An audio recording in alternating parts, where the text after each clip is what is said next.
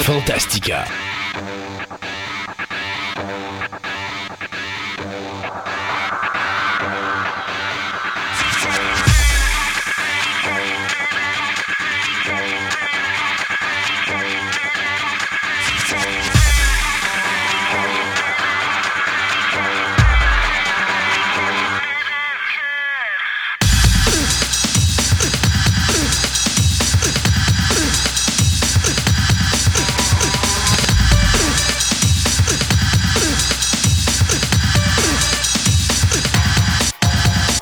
Mesdames et messieurs, bienvenue à cette émission numéro 80 de Fantastica. Mon nom est Christophe Lassens et moi je le vois, lui me voit pas, mais bonjour Sébastien. Allô? Ça va bien? Oui, ça va très bien. Euh, Aujourd'hui, on va accélérer un petit peu l'introduction, euh, puis on va vous expliquer ça dans quelques instants. Euh, dans l'émission d'aujourd'hui, on va avoir, ben, Sébastien, tu vas nous parler des créations web du niveau du Lego. Euh, au niveau de la littérature, Pascal va nous parler de ses coups de cœur de l'année dernière, de 2019. Euh, on va parler de modélisme avec euh, Marc Sanson et plus spécifiquement, qu'est-ce que le modélisme? Et finalement, Julien va nous parler de la PlayStation, donc une de ces rares consoles vidéo qui sont encore existantes dans ma maison, mais dont va nous parler aujourd'hui notre cher ami Julien. Euh, je disais tantôt, on va faire ça vite pour l'introduction parce que euh, ben, on a une bonne et on a une mauvaise nouvelle. Donc, c'est- des choses qui ont rapport avec l'équipe de Fantastica. Euh, D'abord, pour commencer, on va commencer par ce qui est le plus plate. Euh, je voudrais euh, présenter en mon nom, en nom de Sébastien et au nom de toute la famille de Fantastica, nos plus sincères condoléances à Elisabeth, euh, qui s'occupe de faire notre chronique SETI. Elisabeth qui a perdu sa fille, malheureusement. Euh, Il n'y a rien de plus plate dans la vie de voir un parent perdre un enfant. Habituellement, je pense qu'un parent aime mieux partir en premier, mais là, quand c'est son enfant qui part en premier, c'est beaucoup difficile, surtout euh, qu'elle avait une fille qui était... Euh, on gelit beaucoup sur, euh, sur son, sa, sa, fille, et puis euh, je me rends compte que c'était quelqu'un de très allumé, très intelligente. Euh, donc, euh, c'est toujours triste de voir un enfant partir. Donc, euh, toutes nos condoléances à Elisabeth, euh, qu'elle prenne le temps qu'elle a à prendre pour se remettre de ça. Nous, on va toujours être là. Et puis, euh, on espère pouvoir lui reparler euh, sous peu euh, sur les ondes de Fantastica. Euh, Il y a une bonne nouvelle parce que euh, on a quand même quelqu'un dans l'équipe qui euh, essaie de procréer pour créer des nouveaux, euh, des nouveaux collaborateurs à Fantastica, des futurs chroniqueurs à notre Des émission. minimis. Ouais, des mini-mi. Des minimis. Alors, Julien, félicitations. Deuxième petit garçon qui vient de venir en- au monde. Je devrais dire aussi à Marie-Camille, félicitations, Ben oui. puisque faut pas les oublier, hein, on a deux chroniqueurs, mais les deux, c'est un couple. Donc, Marie-Camille et Julien, euh, félicitations pour euh, ce, ce- ce- ce nouveau petit bambin qui vient de venir euh, au monde. Donc, euh, la relève est en, est en bonne main avec Fantastica, d'autant plus que Julien vient s'acheter un nouveau micro. Probablement qu'à un moment donné, il va faire parler son bébé en ondes. Ça serait tellement cute. Sûrement. Ah, oui, sûrement. En fin d'émission, on va vous parler des annonces qu'on vous avait promis. Euh, je le fais en fin d'émission justement à cause de ce qu'on vient de parler. Alors ça, ça sera notre table ronde. Donc on va s'arrêter tout de suite. Encore une fois, euh, je reviens là-dessus. Euh, Elisabeth, nos plus sincères condoléances. Et puis on est avec toi de, tout cœur. Alors on, a hâte de te, de te réentendre à l'émission. Donc on s'arrête pour souligner nos petits commanditaires. Et puis après, on vous revient avec le premier segment des nouvelles.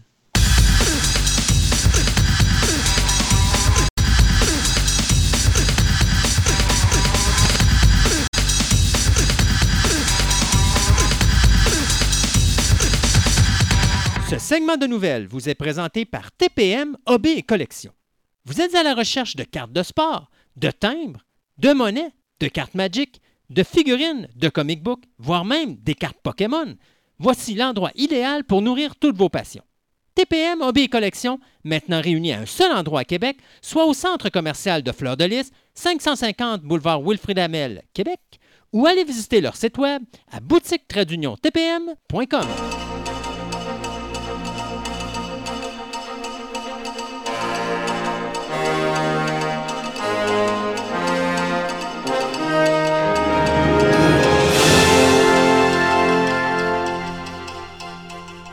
Et donc, pour partir ce premier segment de nouvelles, eh bien, comme à l'accoutumée, on va vous parler des renouvellements et des cancellations euh, et des reports dans le domaine du cinéma. C'est la nouvelle mode maintenant. Euh, avec, euh, Ben, les États-Unis, c'est reparti, la COVID, là. ouais, c'est parti partout quasiment. Il y a juste nous autres à date qu'on est tranquille, mais même encore, j'ai regardé Mais- les chiffres qu'on a l'air à vouloir aller vers la hausse un petit peu. Donc, euh, Ouais, ben ici, ça descend. Au, Can- au Canada, ça descend encore. Euh, généralement, l'Union européenne, ça redescend, mais là, il y a des spikes à des places qui Ouais. commencent. Là. Mais les États-Unis, tu regardes leur belle courbe, là, sont, ils ont à peine descendu, puis là, sont repartis, ils sont plus hauts qu'avant. oh oui, non, non, c'est ça, c'est la Ah, débandade. regarde, euh, pas de leadership, ça qui arrive. Ouais. Ben, en tout cas, il en reste jusqu'à novembre. Avec un peu de chance, il va rester des Américains qui vont pouvoir voter cet automne. Euh, donc, pour les renouvellements, eh bien, Netflix vient d'annoncer qu'on renouvelait pour une quatrième et dernière saison la série Orzac. Euh, le CW vient de canceller la série euh, Cathy Keane, qui était un genre de spin-off de Riverdale. Donc, euh, après une saison, euh, Cathy vient de dire ses adieux à la télévision et au CW. Hulu vient d'annoncer que la série qui met en vedette euh, Ellie Fanning, The Great, va être renouvelée pour une saison numéro 2. HBO vient de renouveler pour une onzième saison la série Curb Your Enthusiasm ou Curb Your Enthusiasm, pardon. NBC vient de canceller sa série dramatique Council of Dads après une seule saison. Sci-Fi Channel vient de canceller son sa série dramatique de science-fiction Vagrant Queen qui était basée sur un comic de Vault Comics. Ça n'aura pas duré longtemps. Non, une saison. Euh, Gang of London vient d'être renouvelé sur AMC pour une seconde saison. Et c'est finalement Netflix qui vient d'obtenir les droits pour présenter la troisième saison de Cobra Kai. Au niveau du cinéma, bien écoutez, on en parlait tantôt, euh, ça va pas terriblement bien aux États-Unis, ce qui fait que ça force le report à nouveau du film Tenet qui supposé justement partir la saison des, euh, des cinémas aux États-Unis. Alors, le film de euh, Christopher Nolan, qui devait commencer le 17 de juillet, qui avait été reporté au 31 juillet, eh bien maintenant est reporté au 12 août. Et euh, écoutez, à l'allure que ça va là, je suis à peu près sûr que ça va être encore reporté une autre fois. Euh, D'un autre côté, cependant, on a une série de films maintenant qui sont vraiment déplacés, mais par bloc. On déplace pas juste un film à la fois, maintenant on déplace le bloc au complet. Et donc, on parle de une à deux semaines, voire même trois semaines de report pour ces films-là. Donc, euh, Unhing, Broken Hearts Gallery, Bill and Ted numéro 3 et surtout Mulan qui est reporté au 21 août. Donc euh, ça aussi là pour les cinémas, euh, ça fait un petit peu mal. D'ailleurs, euh, il faut s'attendre aussi qu'un film qui s'appelle The Conjuring 3 The Devil, The Devil Made Me Do It, qui devait sortir le 11 septembre, bien attendez-vous que ça va sortir probablement en 2021 parce que là avec la toute la talée de films qui se déplacent en bloc, ben ce que ça fait, c'est qu'il va y avoir trop de films qui vont sortir en même temps. Puis là, il y a des films qui vont être bouffés au niveau du box-office. Alors, on est en train de reporter encore une fois l'année prochaine des euh, gros films que on, normalement, on s'attend à un certain gros montant d'argent, puis on va être sûr de pas le perdre. J'ai gardé cette petite anecdote-là parce que je la trouve le fun. C'est que le box-office est reparti, parce qu'il y a quand même des salles de cinéma qui sont réouvertes. Oui. Sébastien, si je te pose la question suivante, qu'est-ce que tu dois faire si tu veux ramener du monde au cinéma? Faut-tu mettre des bons films? Ben, il faut que tu fasses affaire avec un certain Steven Spielberg. Et je vous dirais, cette semaine, au box-office, Jurassic Park a battu de 1000 dollars Jaws euh, de 1976. Donc, on a l'impression, quand on dit que les Américains ont de la misère à se, à se débarrasser de leur vintage, là, ben, Jurassic Park a été le numéro un euh, en salle cette semaine avec 517 600 dollars, alors que Jaws, lui, a fait 516 300 dollars. Euh, mais l'affaire là-dedans, c'est que Jurassic Park est sorti dans 230 cinémas, alors que Jaws est sorti dans seulement 187 cinémas. Donc, ça veut dire que si Jaws serait sorti avec le même montant de, de, de- de théâtre ou de cinéma que Jurassic Park, il l'aurait probablement bouffé tout cru. Ben oui. Mais sais-tu que dans le top 10 de cette semaine, il n'y a pas juste Jurassic Park et Jaws qui sont sortis au Cinoche, parce qu'on a ressorti E.T. the Extraterrestrial, Back to the Future et The Goonies. OK. Une chance que, on- une chance vintage. non non mais écoute vintage une chance que Spielberg existe dans l'univers. Oui. parce que sinon, on serait dans le trouble. Fait que euh, on a hâte qu'il se passe autre chose là, parce que sinon, on va, à un moment donné, je suis à peu près sûr qu'on va parler de bon ben là, on vient d'annoncer que le box-office de la semaine c'était The China Syndrome, euh, suivi, mettons, de euh, tremblement de terre, earthquake et de la tour infernale. Pourquoi pas? Ben oui, ben c'est ça. Là. ça va être des belles nouvelles. Exact. Hey, ben regarde, restons dans le vintage. Ouais. Restons dans le vintage. Euh, TNT et TBS, on vient d'annoncer euh, la séquelle. la- la- ils vont faire une suite à un film des années euh, 1985. Oh God, tu vas parler de Daryl. Et en série TV. Daryl. Donc, pour ceux qui ne s'en rappellent pas, parce que c'est très possible qu'il y a beaucoup de monde qui ne s'en rappelle pas, c'était un film qui mettait en vedette un, un jeune garçon de 10 ans qui était un, on va dire, le- le- l'hôte d'un ordinateur super puissant dans son cerveau. Donc, c'était comme le... C'était trop compliqué de faire du AI à l'époque, en 1985. Ils ont décidé de le faire dans un petit garçon. Donc, regarde. Ben, en réalité, c'était une arme, de, une arme de guerre. Puis, euh, mais comme c'était un enfant, euh, ça permettait d'infiltrer l'ennemi sans difficulté. Et donc, Ouais. il voulait tester l'enfant, mais sauf que le propriétaire ou le créateur de, de Darrow, finalement, dont je me rappelle plus la raison, mais c'est parce qu'en réalité, Darrow, c'est D-A-R-Y-L, mais ça veut Ouais. dire quelque chose, là, tous ces, lettres-là. Ouais, je vais retrouver dans ça. Euh, la- l'affaire là-dedans, c'est qu'à un moment donné, son créateur se rend compte qu'il c'est comme un véritable enfant. Alors, il décide de, de s'en débarrasser puis de le laisser euh, s'enfuir dans la nature pour pas qu'il qu'il- qu'il soit détruit. Et finalement, c'est une famille qui vont l'hériter pour l'adopter euh, jusqu'à ce qu'il découvre que finalement, il est poursuivi par le gouvernement américain. Et Daryl était interprété à l'époque par le jeune Barrett Oliver qu'on avait vu dans The Never Ending Story. Le film est le fun. Moi, j'ai Oui. aucun problème avec le concept du film. J'ai un problème avec le concept de la série télé. D'abord, on ramène ça en comédie alors que Daryl est un film de science-fiction qui un peu d'humour, mais c'est pas le but du film, l'humour là-dedans. C'est vraiment plus le drame. Puis on fait ça à la euh, quoi? On fait ça. Je pense qu'on tourne ça avec une caméra, là, comme si on faisait à l'époque les shows comme Mad About You puis des choses de même. Là. À peu près, c'est ça. Puis ça va être vraiment comme étant euh, euh, un, un super ordinateur outdated qui vit dans notre dans notre univers, dans notre monde. Là, tu fais OK, OK, Daryl, il a vieilli, mais il n'a jamais eu d'update dans son ordi, donc il est il se compare à un VIC-20 versus nos cellulaires présentement, puis ça le déprime. Et ce qui va pas, et ce qui va pas avec, ça va pas avec le film parce que Daryl apprend par lui-même. Oui, je sais pas, c'est c'est comme ça me donne cette impression-là. Ouais. ça. Puis Daryl, ça veut dire Data Analyzing Robot Young Life Form. Exact. Donc, c'est ça. Donc, euh, c'est ça. TNT puis TBS, je sais pas, sont en recherche de show, puis là, ils ont décidé de prendre ça, de faire ça. Donc, euh, ça va être écrit par Jody Lambert, qui, ont, qui nous avait donné Brave New Jersey, et Matt Oberg, qui, lui, n'est pas connu pantoute pour avoir écrit quoi que ce soit, mais plutôt comme étant un voice actor, d'entre autres, dans euh, The Kite Man, euh, excuse-moi, The Kite Man, dans Harley Quinn. Mhm.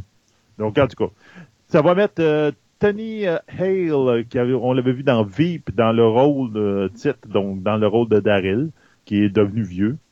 Donc, euh, je sais vraiment pas ce que, comme tu, on vous parle là, c'est, c'est pas vraiment un beau prétexte. Écoute, tu, fais, le- tu refais un reboot, mais tu fais pas nécessairement un- une suite, puis que, en fin de compte, je, Non, comprends plus ou moins le prétexte. Euh, honnêtement, regarde, le tagline, le tagline de cette série-là, c'était The boy everybody wanted has become the man no one needs in a TV adaptation nobody asked for. C'est quoi? Je peux déjà te faire une prédiction. Après une saison, Daryl va être cancellé. Oui, ça va être the, the show Nobody Watch. Ben écoute, ça n'a pas de sens là. Tu sais, je suis un fan de Daryl parce que j'aime beaucoup le film de 1985, Non, il est bien, là, car c'est- un style. de mais je n'écouterai pas ça. là. C'est bien. J'ai aucun intérêt pour ça parce que je trouve que c'est c'est déplacé et ça n'a aucun maudit bon sens. On aurait pu tout simplement, tu sais, quand on dit qu'Hollywood là vraiment euh, manque d'idées là, c'est un bel exemple. On aurait pu partir un concept exactement pareil. Mais pourquoi prendre le nom de Daryl puis juste pas faire quelque chose de nouveau Ouais, qui aurait pu être beaucoup plus crédible? Parce que là, ils vont être coincés dans une bulle parce qu'ils vont être obligés de respecter un film qui a été fait en 1985. Puis il va falloir, et ça, ça va leur nuire dans leur show, alors qu'on aurait pu créer quelque chose et créer un univers totalement euh, nouveau qui, là, à ce moment-là, on n'aurait pas eu de limitation puis on aurait pu s'amuser avec une idée comme ça, qui aurait pu être une idée géniale en passant, là. Oui, oui. Il n'est pas développé dans ce contexte-là. Mais, Mais, par euh, exemple, juste à, ouais. à titre d'info, Jodie Lambert, si c'est elle qui avait fait. C'était quoi encore, t'avais dit, là, qu'elle avait fait. euh, Euh, Brave New Jersey? le- Jodie Lambert, euh, Brave New Jersey. J'ai adoré Brave New Jersey. Je sais pas si tu l'as vu. Euh, Non, c'est un peu la. Mon Dieu, tu sais, quand que, euh, Orson Welles a fait son War of the World à la radio, Oui, oui. ben, Brave New Jersey, c'est l'histoire des habitants d'une petite ville qui écoutent ce show-là puis qui pensent que les extraterrestres ont débarqué sur la Oh, Terre. Ah Mais- oui, j'en- oui, oui, j'en ai entendu parler. Très bon film et euh, au moins là-dessus, je vais donner ça. Jodie Lambert sait comment écrire un bon scénario, fait que ça risque d'être quand même intéressant. Mais euh, l'idée de prendre Daryl, très mauvaise idée. Ouais, donc c'est ça. Donc il y a eu cette nouvelle-là, c'est en grosses lettres, là, tu vois. Puis en dessous, en petites lettres, moi, c'est plus les petites lettres qui m'ont intéressé, ben, que TBS, qui est le poste affilié à TNT pour justement Daryl, ben eux autres sont en train de, de développer une, une comédie science-fiction qui s'appelle Space, qui est enfin qui va tourner autour d'une couple dysfonctionnelle qui fait du body jumping dans d'autres couples. Donc on pourrait dire un genre de quantum leap entre guillemets, mais peut-être dans la même époque là. Ça, j'ai dit, ah, ça, ça m'intéresse plus. Les petites lettres en dessous m'intéressaient plus. C'est euh, le gars qui s'appelle euh, Nick Stoller qui, qui va diriger ça, qui c'est lui qui était dans Forgetting Sarah Marshall, qui va euh, à la barre de ce show-là. C'est- C'est-tu moi ou vraiment TNT là, sont en besoin d'idées? On prend euh, Quantum Leap puis on prend Daryl. Euh, oui, c'est ça. C'est bien bizarre, là. Euh, regarde, je te dirais qu'il cherche des, euh, il cherche quelque chose à dire. Oui, ils cherchent des troubles. Mm. Hey, pour les amateurs de Jurassic Park, on a appris quelque chose de vraiment le fun. Jurassic Park Dominion, ben, euh, on sait que ça va être le dernier film de cette lignée-là parce que Jurassic Park, Universal vont pas arrêter de faire des films de Jurassic Park. C'est quand même euh, quelque Ben non. chose qui leur amène énormément d'argent et Dieu sait qu'ils ont pas beaucoup de franchises dans leur entreprise. Euh, on sait que Chris Pratt et Bryce Dallas Howard vont être de retour à la distribution comme acteurs principaux de ce dernier film de la trilogie. Mais cependant, on avait entendu entre les lignes que Sam Neill, Laura Dern et Jeff Goldblum, qui étaient dans les euh, dans le premier film de la série, euh, seraient normalement supposés revenir. Ben Sam Neill, dans une entrevue, a déclaré que euh, il revenait pas juste pour un ou deux ou trois petites séquences. Non, non, non, il serait là pour toute la durée du film. Ouais, contrairement à Goldblum dans euh, Fallen Kingdom, là, que il avait fait toute la grosse pub pour dire Ah, je suis de retour dans Jurassic Park, puis je pense que ça dure une minute, Une minute, ouais. à peu près. Ben, à date, Jeff Goldblum, je pense qu'il est pas mal l'acteur qui a fait le plus dans, dans cette saga-là. Euh, son- Oui. Ben, pas vrai, parce que si on oublie Chris Pratt et Bryce Dallas Howard, qui eux autres ont fait Ouais. trois films, là. Mais euh, dans la première équipe, euh, Jeff Goldblum a été dans le premier film, dans le deuxième film, puis on l'a vu en caméo dans le, dans le dernier, donc euh, c'est quand même bien. Le film est attendu pour juin 2021. On va juste espérer que ça sera pas reporté comme le reste. Euh, mais donc, ça va être quand même le fun de revoir Sam Neill, Laura Dern et Jeff Goldblum ensemble au cinéma. On nous a promis déjà du côté de Sam Neill que euh, ben, c'est sûr que si vous voulez le voir courir comme euh, en 1993, ben, malheureusement, il a plus 27 ans, alors il sera pas vraiment capable de faire ça.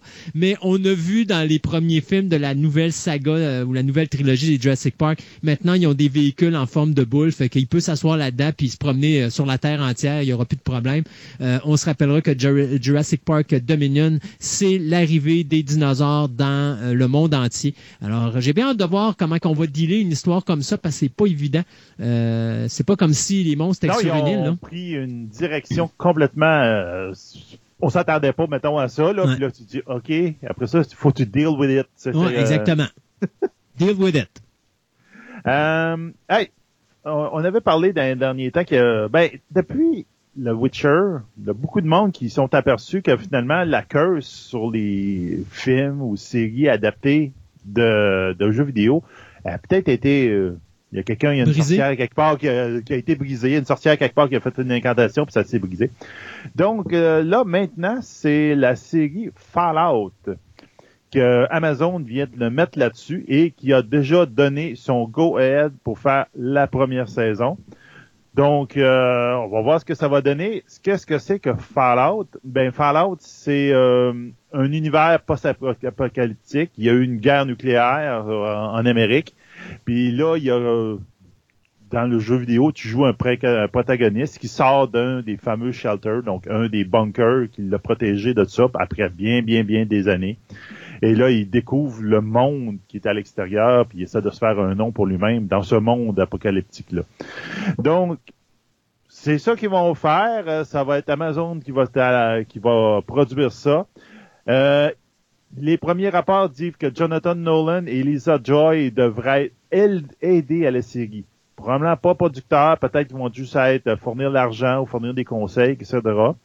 Mais ce qui est intéressant pour les fans de cette série-là, c'est que Todd, euh, Todd Howard, qui était en arrière de Fallout, le jeu, et de Elder Scroll, le jeu aussi pour euh, Bethesda Game Studio, va être le conseiller pour la série.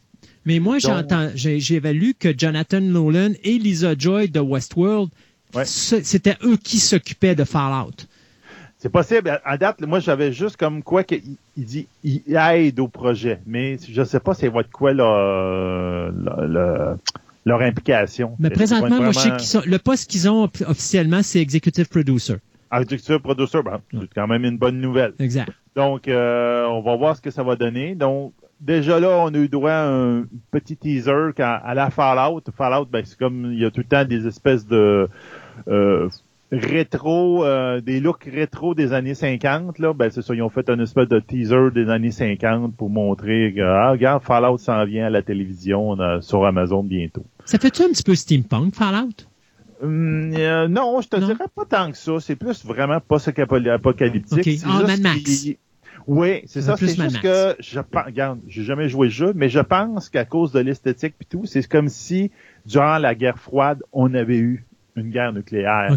Donc, on a comme stallé dans les années 50, ça fait même, mais c'est la technologie continue à évoluer dans certains bunkers, ça fait même, mais là, c'est tous les clans qui a à l'intérieur de ça. Hey, regarde, je vais, t'en shooter tout de suite une autre. Euh, ça nous implique plus ou moins parce que je suis sûr et certain que ça se fera jamais au Canada.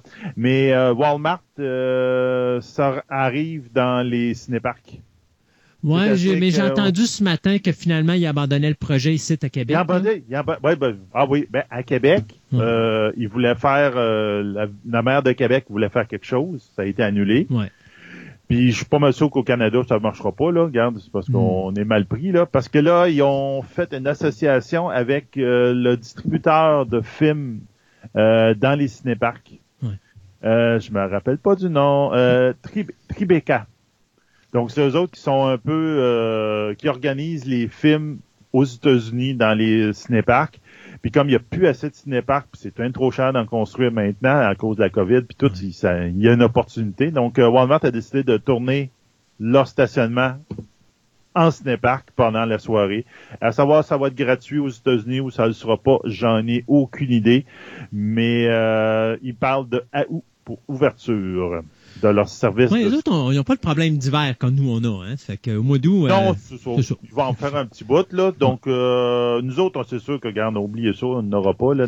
non, mais c'est ça qui est plate. Hein. Moi, je sais pourquoi qu'on n'aura pas. C'est une question euh, qu'au Québec, on n'est pas assez intelligent pour comprendre que si on présente des vieux films, il faut pas que ça coûte à rien mais on veut pas donner, même si c'est des vieux films, on charge les mêmes licences ben oui. au, au, théâtre qui vont présenter des vieux films. D'ailleurs, le cinéma quartier, à l'époque, je me rappelle, quand ils voulaient repartir un cinéma rétro, il se battait pour les droits parce qu'il disait je, comprends pas pourquoi je dois payer et donner les mêmes commissions que je donne pour un film qui est neuf, alors que c'est un film qui est en, sur le streaming, qui est en vidéocassette ou en DVD ou en Blu-ray disc. J'aurais pas le même achalandage, mais ça coûte excessivement cher présenter un film.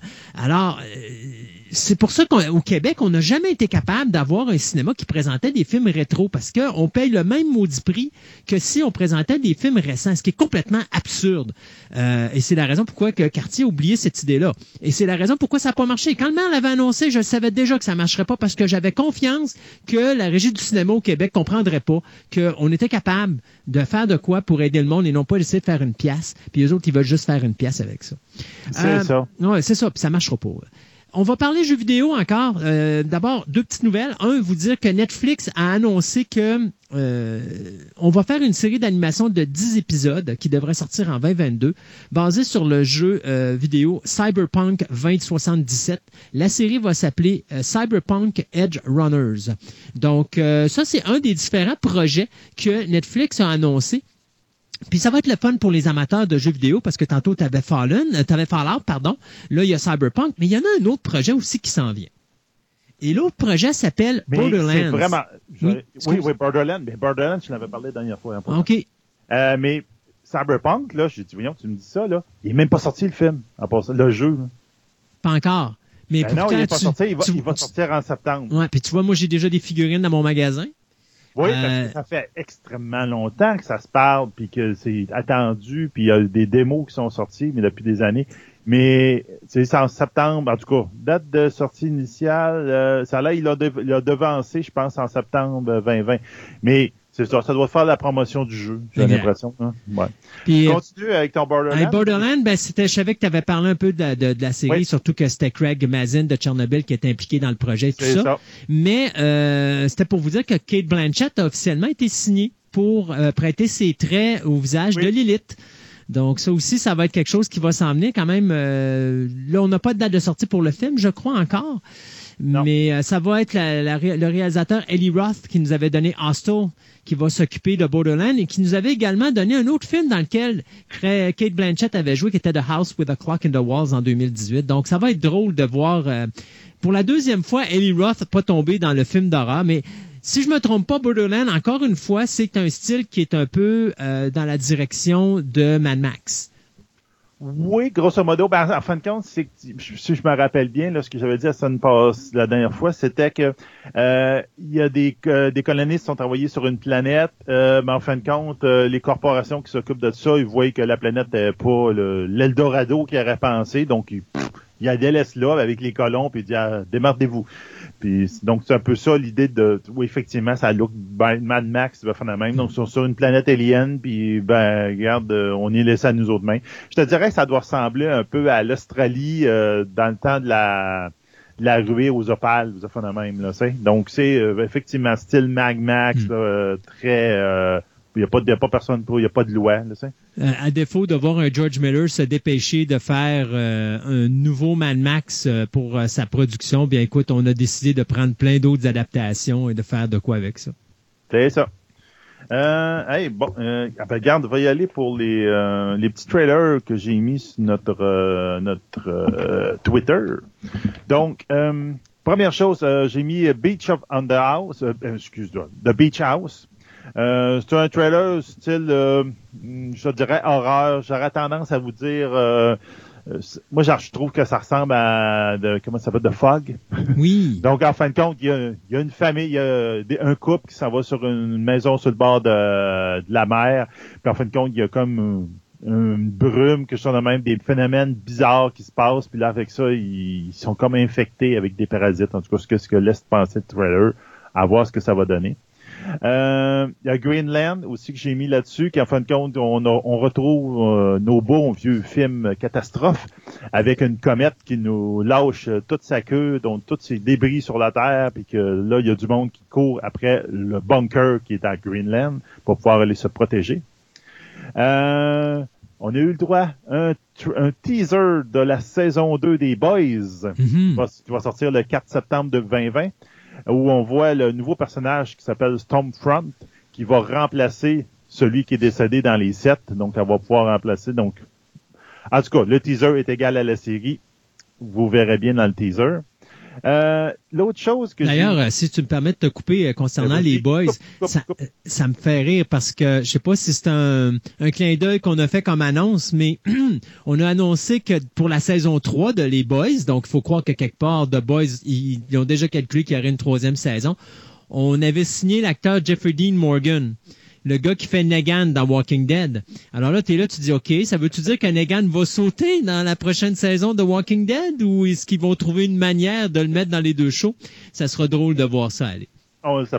Euh, les deux, euh, trois autres choses que j'ai mis, j'ai mis euh, un teaser de ben, le trailer de Brave New World, qui qui en fin de compte, qui est un, un nouveau, une nouvelle série de télévision qui va sortir sur Peacock NBC, qui en fin de compte, c'est un monde utopique où le tout est parfait, euh, prends ta petite pilule, puis tout va bien aller, et tu vas être content le reste de ta vie. Puis pendant, pendant quand tu veux te distraire, ben, regarde par la vitre, il y a du monde normal l'autre bord qui vivent comme nous autres, là, puis c'est les, les, les sauvages. Puis là, il y a un sauvage monnaie qui arrive à s'infiltrer dans le, New London, donc un de ces mondes utopiques-là, puis qui va mettre un petit peu le bordel. Ça a l'air intéressant. Hmm. Euh, après ça, j'ai Archive aussi, qui a l'air très intéressant. Ça a l'air d'être un mix entre Black Mirror et Ex Machina, où en fin de compte, quelqu'un qui travaille sur les intelligences artificielles, euh, sa, sa conjointe décède la transfère dans, comme dans un, un, software pour la faire comme sa personnalité survive. Puis là, il s'embarque dans la conception avec euh, d'un robot pour pouvoir la remplacer, il met son AI dedans. Mais probablement que ça marchera pas comme il pensait. Et la dernière, ben, c'est une joke que je vous ai mis. C'est vraiment drôle. Il y a beaucoup de shows en ce moment. C'est des cast reunions qui font ça sur Internet souvent. Puis ben, je vais pouvoir vous en parler, m'en donner dans mes, euh, mes affaires de euh, création web. Mais celui-là, il est très particulier. C'est la gang de X-Men qui se réunissent sur euh, Twitter et compagnie. Donc, ils se parlent avec la caméra. Euh, mais euh, il y a quelqu'un qui vient crasher le, party. C'est Monsieur Deadpool qui vient crasher le party. Ben oui. dire, hey, moi aussi, j'étais un X-Men. là, Là, tout le monde, tu vois tous les un après l'autre, ils se déconnectent tous. Là, Donc, c'est vraiment drôle. Vous allez voir euh, Hugh Jackman, c'est Patrick Stewart, Ellie Berry, Ryan Reynolds, comme des raisons, James McCoy, Sophie Turner. Euh, regarde, il y en a plusieurs des anciens et des nouveaux X-Men. Donc, euh, faites-vous du fun, puis allez voir Deadpool euh, foutre le bordel. Le, foutre le bordel dans un party. Écoute, on va finir avec une dernière nouvelle et euh, je honnêtement, je suis passé dessus puis j'ai comme fait, ok, on est vraiment rendu très loin et peut-être même un peu trop loin. Mais ceci dit, on a maintenant un film qui est en pré-production. La maison de production ou les maisons de production qui vont s'associer pour financer ce film qui va coûter 70 millions de dollars sera Bounty Capital Media, euh, Happy Moon Productions et 1010 Global Media. Le film, il n'y a pas de titre. Euh, on n'a pas non plus de réalisateur et on n'a pas non plus d'acteur de soutien, mais on a une actrice qui s'appelle Erika. Pas de nom de famille, juste un prénom, Erika. Pourquoi? Parce que l'actrice en question, c'est un AI. C'est un ordinateur, c'est un robot mais une intelligence artificielle. Donc, la première créature, ben, la première intelligence artificielle officielle à avoir été créée, euh, qui a été créée comme un humain parfait.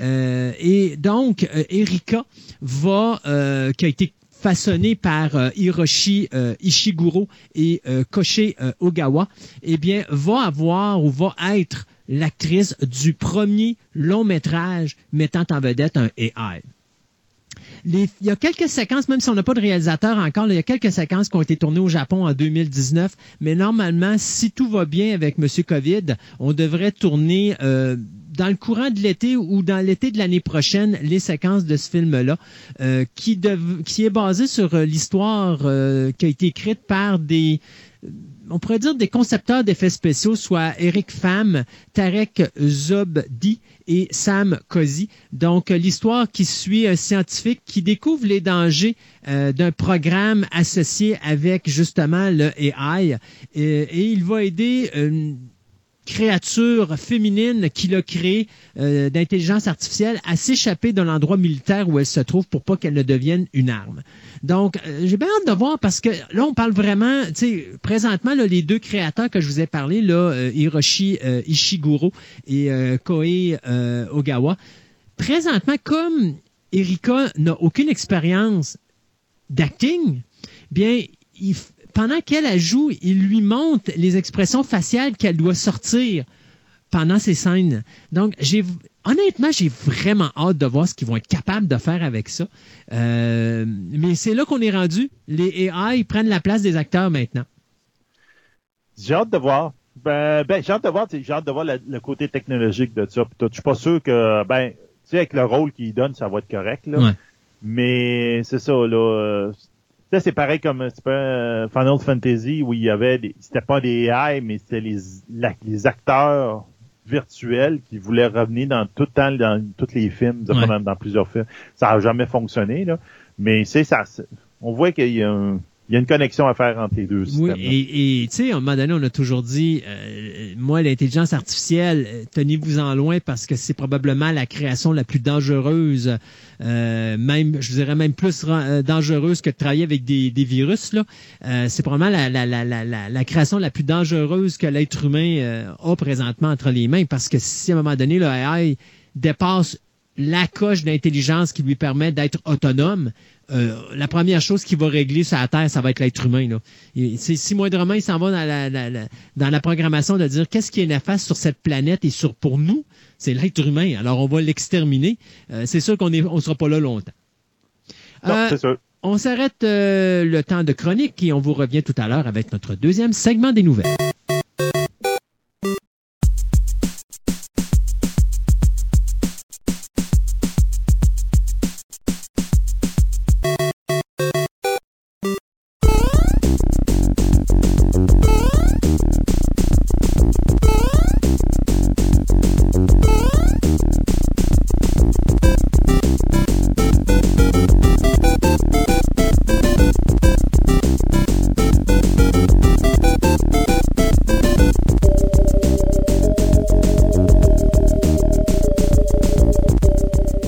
Telle une belle franchise, Julien, on va commencer quelque chose qui va commencer par le numéro 1, puis le numéro 2, puis peut-être le numéro 3 à un moment donné, puis peut-être le numéro 4. Et j'ai entendu dire qu'un 5 s'en venait dans l'horizon. Ah, puis je pense certain qu'ils disent que j'arrête de faire des chroniques, que le 6 puis le 7 vont être sortis. à peu près euh, ça. hein. On s'entend, là. c'est rendu pire que rapide et dangereux.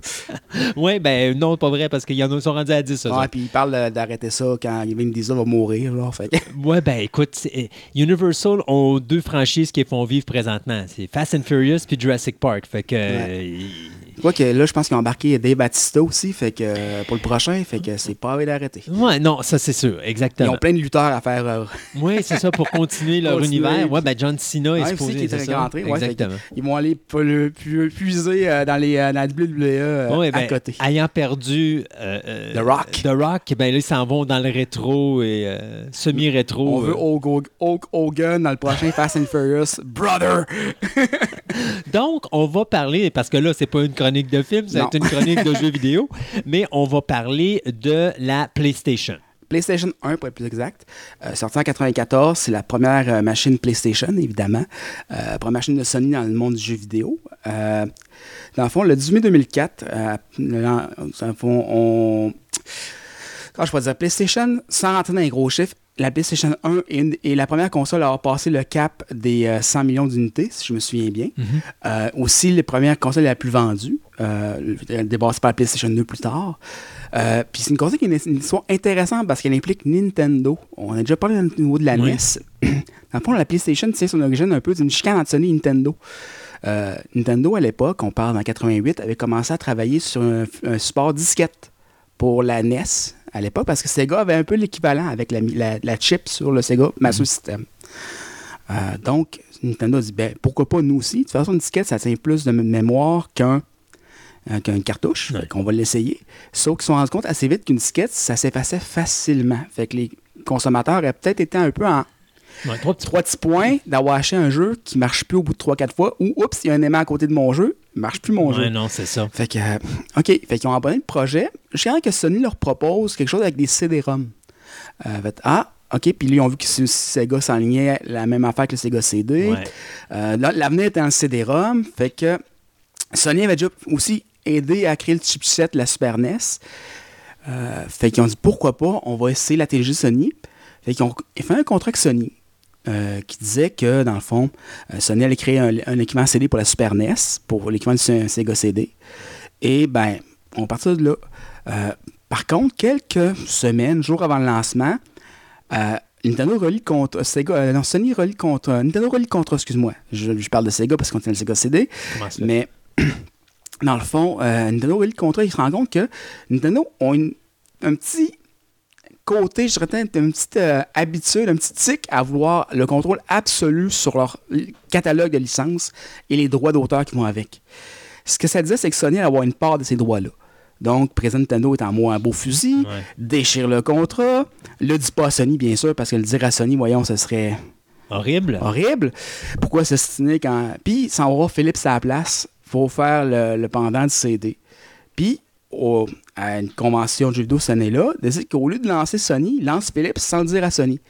Sony arrive là en pensant que leur machine va se faire lancer, qui était le PlayStation était ça un add-on pour le Super NES. Ils disaient, on va entendre PlayStation partout, ça va être merveilleux. Ben, qu'est-ce qu'ils n'entendent pas? Ben, c'est Philips qui va faire notre bébelle. Mais ça, c'était quoi? Parce que je me rappelle pas de cette console-là avec Philips. Philips, ça a juste jamais marché. OK, OK. Parce que Philips n'a jamais été capable de créer le, le- le add-on en tant que tel. Ils, ils- ils ont été incapables de le faire. Euh, donc, Sony, sur le coup, on dit bon, on va-tu abandonner ce qu'on a commencé?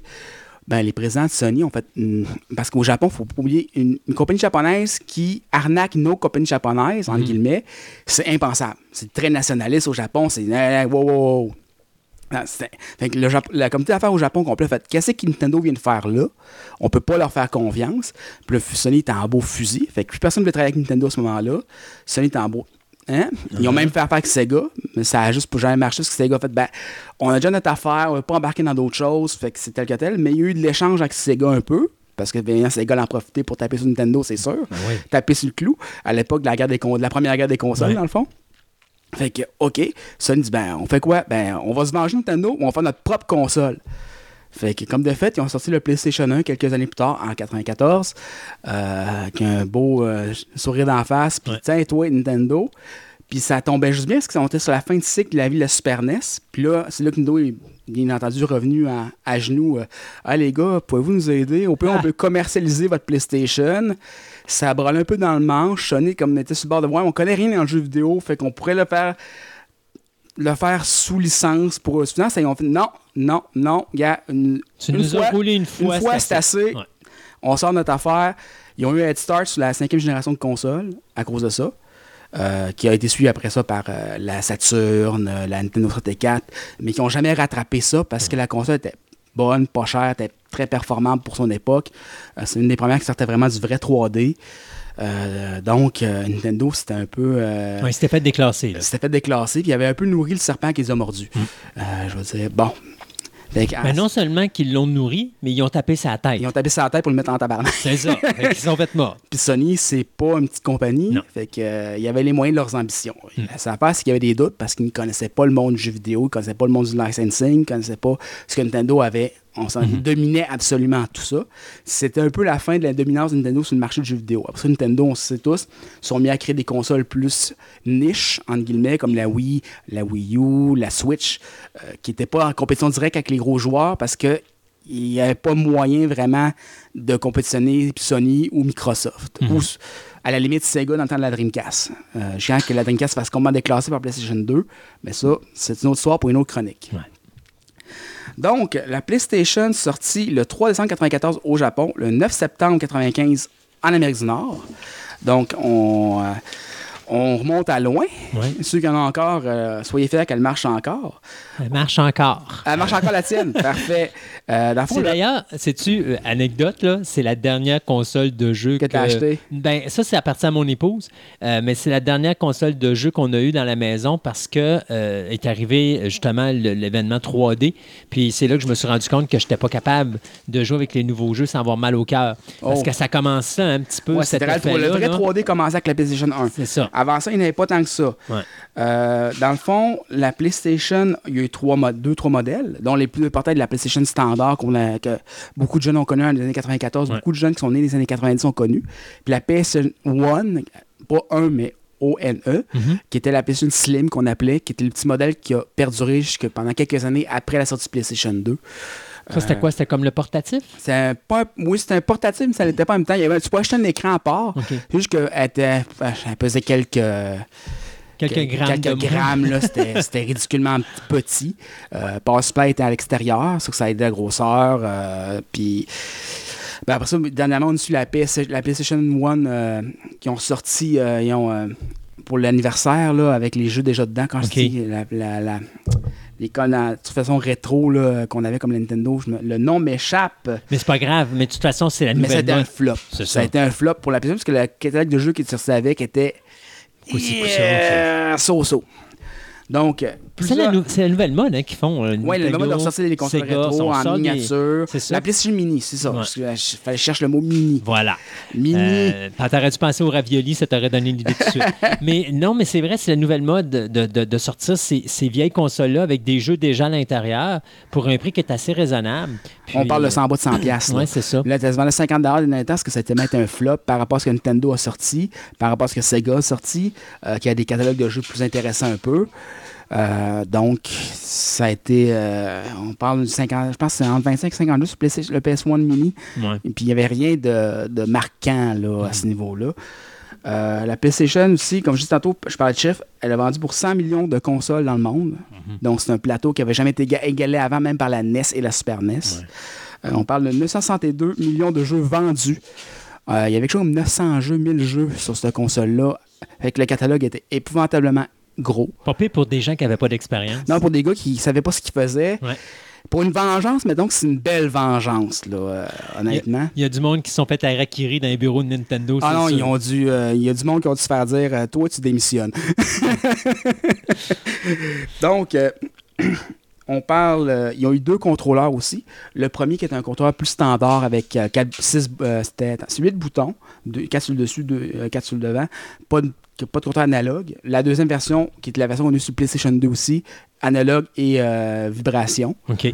Donc, euh, plus intéressant un peu, qui était aussi compatible sur Quand tu appelles analogue, ça veut dire? Des contrôleurs un peu comme des joysticks. Oui, OK. Les deux joysticks sur le bord, au début, ils n'avaient pas. Ils ont acheté par la suite. C'était plus facile pour le 3D, bien sûr, de faire ça que d'avoir un, un pad standard comme euh, on avait avec la Genesis ou la Super Nintendo. Euh, Oui, parce que là, ton personnage peut marcher de travers, alors qu'avant, c'était à gauche-droite. C'était gauche-droite, avant, en haut, en bas. That's C'est ça. Euh, donc, ça a été une autre innovation un peu de la PlayStation 1. Euh, en dehors de son processeur 3D, on avait un peu de 3D avec la Sega CD à l'époque, mais c'était pas du Non. vrai 3D. Non, de toute façon, le 3D, Sega, euh, Sega- le Sega CD, on en a déjà parlé. La qualité d'image était horrible. dégueulasse. C'est dommage. la le, le- le concept et la qualité étaient là, mais le visuel, il n'était pas. Il Non. était trop avant-gardiste pour leur temps. C'est le problème de Sega. C'est ce que Sony n'a pas fait parce que Sony sont partis d'un projet qui avait déjà avec Nintendo. Mhm. Fait que c'était facile pour eux de brasser là-dessus. Donc Sega ça avait tendance à sortir des consoles euh, un peu avant tout le monde. Sortir une technologie un peu avant tout le monde disant on l'a avant tout le monde, mais le problème c'est que si tu prêt. Ouais. Eh! C'était comme le 16 bits qu'ils ont fait avec le Genesis. C'était-tu prêt? Puis c'est drôle parce que PlayStation est avant-gardiste, mais la technologie, la- le produit correspond avec la, la technologie au point. Mm. Ce que Sega aurait dû faire, c'est-à-dire on, on est rendu là, mais la technologie ne nous suit pas. Pour comment est-ce qu'on peut faire pour que la, télé- la technologie nous suive? Puis travailler cette technologie-là pour l'amener là. L'amener où qu'on a besoin qu'elle soit. c'est Exact. ça. Ce que, ce que Sega faisait jamais, ce que Sony faisait, ce que Sony, ils ont été plus conservateurs dans leur avancement. Mm. Ils sortent toujours des consoles extrêmement puissantes euh, pour leur époque. Euh, par contre, euh, vont toujours être un peu, comme je dis, par rapport à ce qui se fait. Qu'est-ce qu'on est capable de faire par rapport à ce qui se fait? Parce qu'on ne peut pas dé- dépasser les programmeurs, on ne peut pas dépasser la technologie. Ce que Sega faisait, Sega sortait des monstres qui étaient des années d'avance sur tout le monde Ouais. et qui étaient dépassés deux semaines après parce que tout le monde les copiait. Ouais. Euh, mais c'est ça. Il n'y avait pas. Il y avait pas il était personne capable de suivre. C'est ça. Personne n'est capable de suivre. Fait que c'est comme ça donnait quoi? Ouais. Quelque chose. Pourquoi? On ne sait pas. Sega, on est des innovateurs, mais on n'innove pas à la bonne place. Ou on innove trop tôt ou quand le marché n'est pas prêt. Sony, eux, ils sont allés quand le marché était prêt. Ouais. Puis, dis-moi si je me trompe, est-ce que Sony ne sont pas les premiers à avoir mis possible euh, la connexion de leur console sur Internet? Sur le Ou c'est PlayStation 2. Saturn? Saturn l'avait en premier, si je me souviens bien. PlayStation 1 l'avait pas. Non. Euh, je pense que c'était une version japonaise qui l'avait. Tu avais la PSX aussi dans le temps qui était, euh, qui était aussi mise sur une affaire de PlayStation 2 parce qu'il y avait les deux consoles dedans qui étaient aussi un TiVo qui était plein d'affaires en même temps. Euh, mais au niveau de la PlayStation 1, c'était assez standard. Ouais. C'était straightforward. C'est une console de jeu, c'était pas un centre multimédia. Tu pouvais lire les films en VCD, qui était un, un média qui, qui était un peu un compétiteur du DVD à l'époque, mais qui a pas fait long feu. Là. Mhm. Que quelques personnes ont dû avoir des films en VCD, surtout le monde qui piratait. Moi, tu pouvais tout simplement lire tes DVD dedans. Pas dans la PlayStation 1. Non, pas dans non, PlayStation ils voulaient 1? rien sur des DVD. OK. C'est CD seulement. C'est c'est VCD, that's it. Donc, c'est le 2 qui avait le DVD. C'est le 2 qui avait le DVD. C'était une des, une des grosses forces du 2. Euh, L'autre affaire, c'est que c'était une des premières consoles qui a été piratée aussi. Parce qu'à l'époque, vu que c'est des CD, les autres consoles n'avaient pas ça, c'est des cartouches. Pirater une cartouche, c'est un peu. Maintenant, on peut, parce qu'il y a beaucoup de compagnies qui font des cartouches avec des mémoires RAM dedans. Ben, pas des mémoires RAM, des mémoires S- Mm. SSD que tu peux mettre des ROM dessus, puis ça va lire les ROM sur ton jeu. Ça se fait. Mais à l'époque, on n'était pas là encore. Donc, les premiers graveurs de CD, les- mes, amis à l'époque qui avaient des graveurs CD, qui avaient la chance en 95 d'avoir des graveurs CD et une connexion Internet qui se pouvait, euh, étaient capables de pirater des jeux. Ce que tu avais à faire, c'est acheter une petite puce qui, débloque, qui débarrait ton PlayStation. Ça coûtait presque rien. Puis tu pouvais pirater ça. Mais le CD, c'est le numérique. Mm. Dès, le, dès le moment que c'est numérique, T'es fait. t'es fait, c'est fini. Alors, tu sais, ça me fait rire parce que la technologie a toujours voulu se rendre au numérique pour donner une meilleure qualité, mais d'un autre côté, ils se sont détruits parce qu'en faisant ça, ils Parce que donnaient l'accessibilité au monde. une de- fortune à Sony. Pendant un certain temps, vers la fin de la PlayStation 1, ils ont pensé longtemps à sortir du jeu vidéo parce que justement, le piratage commençait à leur coûter, à leur faire tellement mal par rapport à Nintendo qui avait le contrôle total avec leurs cartouches. Ouais. Que si tu veux jouer à un jeu Nintendo, t'avais juste. Dans le fond, c'est que Sony vendait énormément de consoles. Mais, Mais, pas les, beaucoup de mais jeux. les jeux se vendaient. Ouais. Ils se vendaient bien, mais c'était pas. S'il n'y avait pas eu le piratage, si tu fais le calcul sans le piratage, j'aurais Ouais. été plusieurs fois beaucoup plus riche que ça. là. Ouais. Puis euh, les, les développeurs de jeux chialaient beaucoup à l'époque. Ils disaient, gars, les gars, faites quoi là? Parce que nous, on se fait pirater à Ouais, côté. Il n'y avait rien, y a rien à faire. Il n'y a rien à faire. Il y a rien à faire. Ça à part changer de format, un peu comme Nintendo a fait avec la GameCube, c'est-à-dire c'est un Mm. CD qui est unique. Euh, puis euh, ils ne pourront pas acheter rien d'autre parce que c'est des fait pour la console. Ben, ou Dreamcast qui ont essayé avec un, avec un CD euh, comment dire, au stéroïde, entre guillemets, ce qui était plus gros que la moyenne, mais que le monde a commencé par- fini par pirater quand même. Mhm. Euh, La seule chose, ben, je ne sais pas comment que ça aurait pu être possible, mais la seule chose que tu peux faire dans un cas comme celui-là, c'est de mettre un pro- dans ton programme, euh, pour chaque DVD, un code différent Que tu es capable, au niveau d'un programmeur, de voir. Ce qui fait que tu es capable de savoir qui a lancé la première copie. Puis c'est sur lui que tu tombes. Une fois que tu as réglé ça, là, quand les gens se rendent compte qu'ils sont capables de retracer qui. qui euh, Ça prend une console en ligne pour ça. Ce qui se fait à ça avec les. euh, Ouais, sauf que si tu mets, mettons, mettons euh, ça peut être dans le jeu ou quelque chose, puis tu es capable, pour un programmeur, d'aller là, tu es capable de voir euh, ce numéro. OK, c'est tel numéro, donc c'est tel, c'est tel, jeu, tel jeu a été acheté par telle personne, et ainsi de suite, avec un code barre ou ainsi de suite. Mais tu sais, il y, a, euh, il y aurait pu avoir possibilité peut-être de trafiquer pour aller cogner sur ceux qui faisaient justement partir la première copie qui va servir à tout copier. Mais une fois que tu t'as tombé sur une coupelle de personnes comme ça au début, à un moment, ça devrait calmer les gens pour le, piratage. Puis ce qu'il faut dire aussi par rapport à ça, c'est comme on dit parler du piratage fait mal aux développeurs. Mhm. C'est aussi parce que Sony donnait beaucoup plus de liberté par rapport à Sega et Nintendo à leurs développeurs. C'est un peu plus faites ce que vous voulez. Ouais.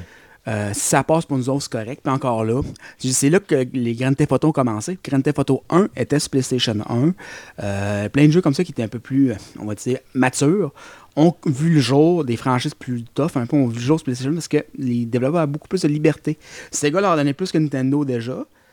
Nintendo, c'était très, très, très, très strict. Mhm. C'était le Nintendo Code. fallait que tu rentres dans les barèmes de Nintendo.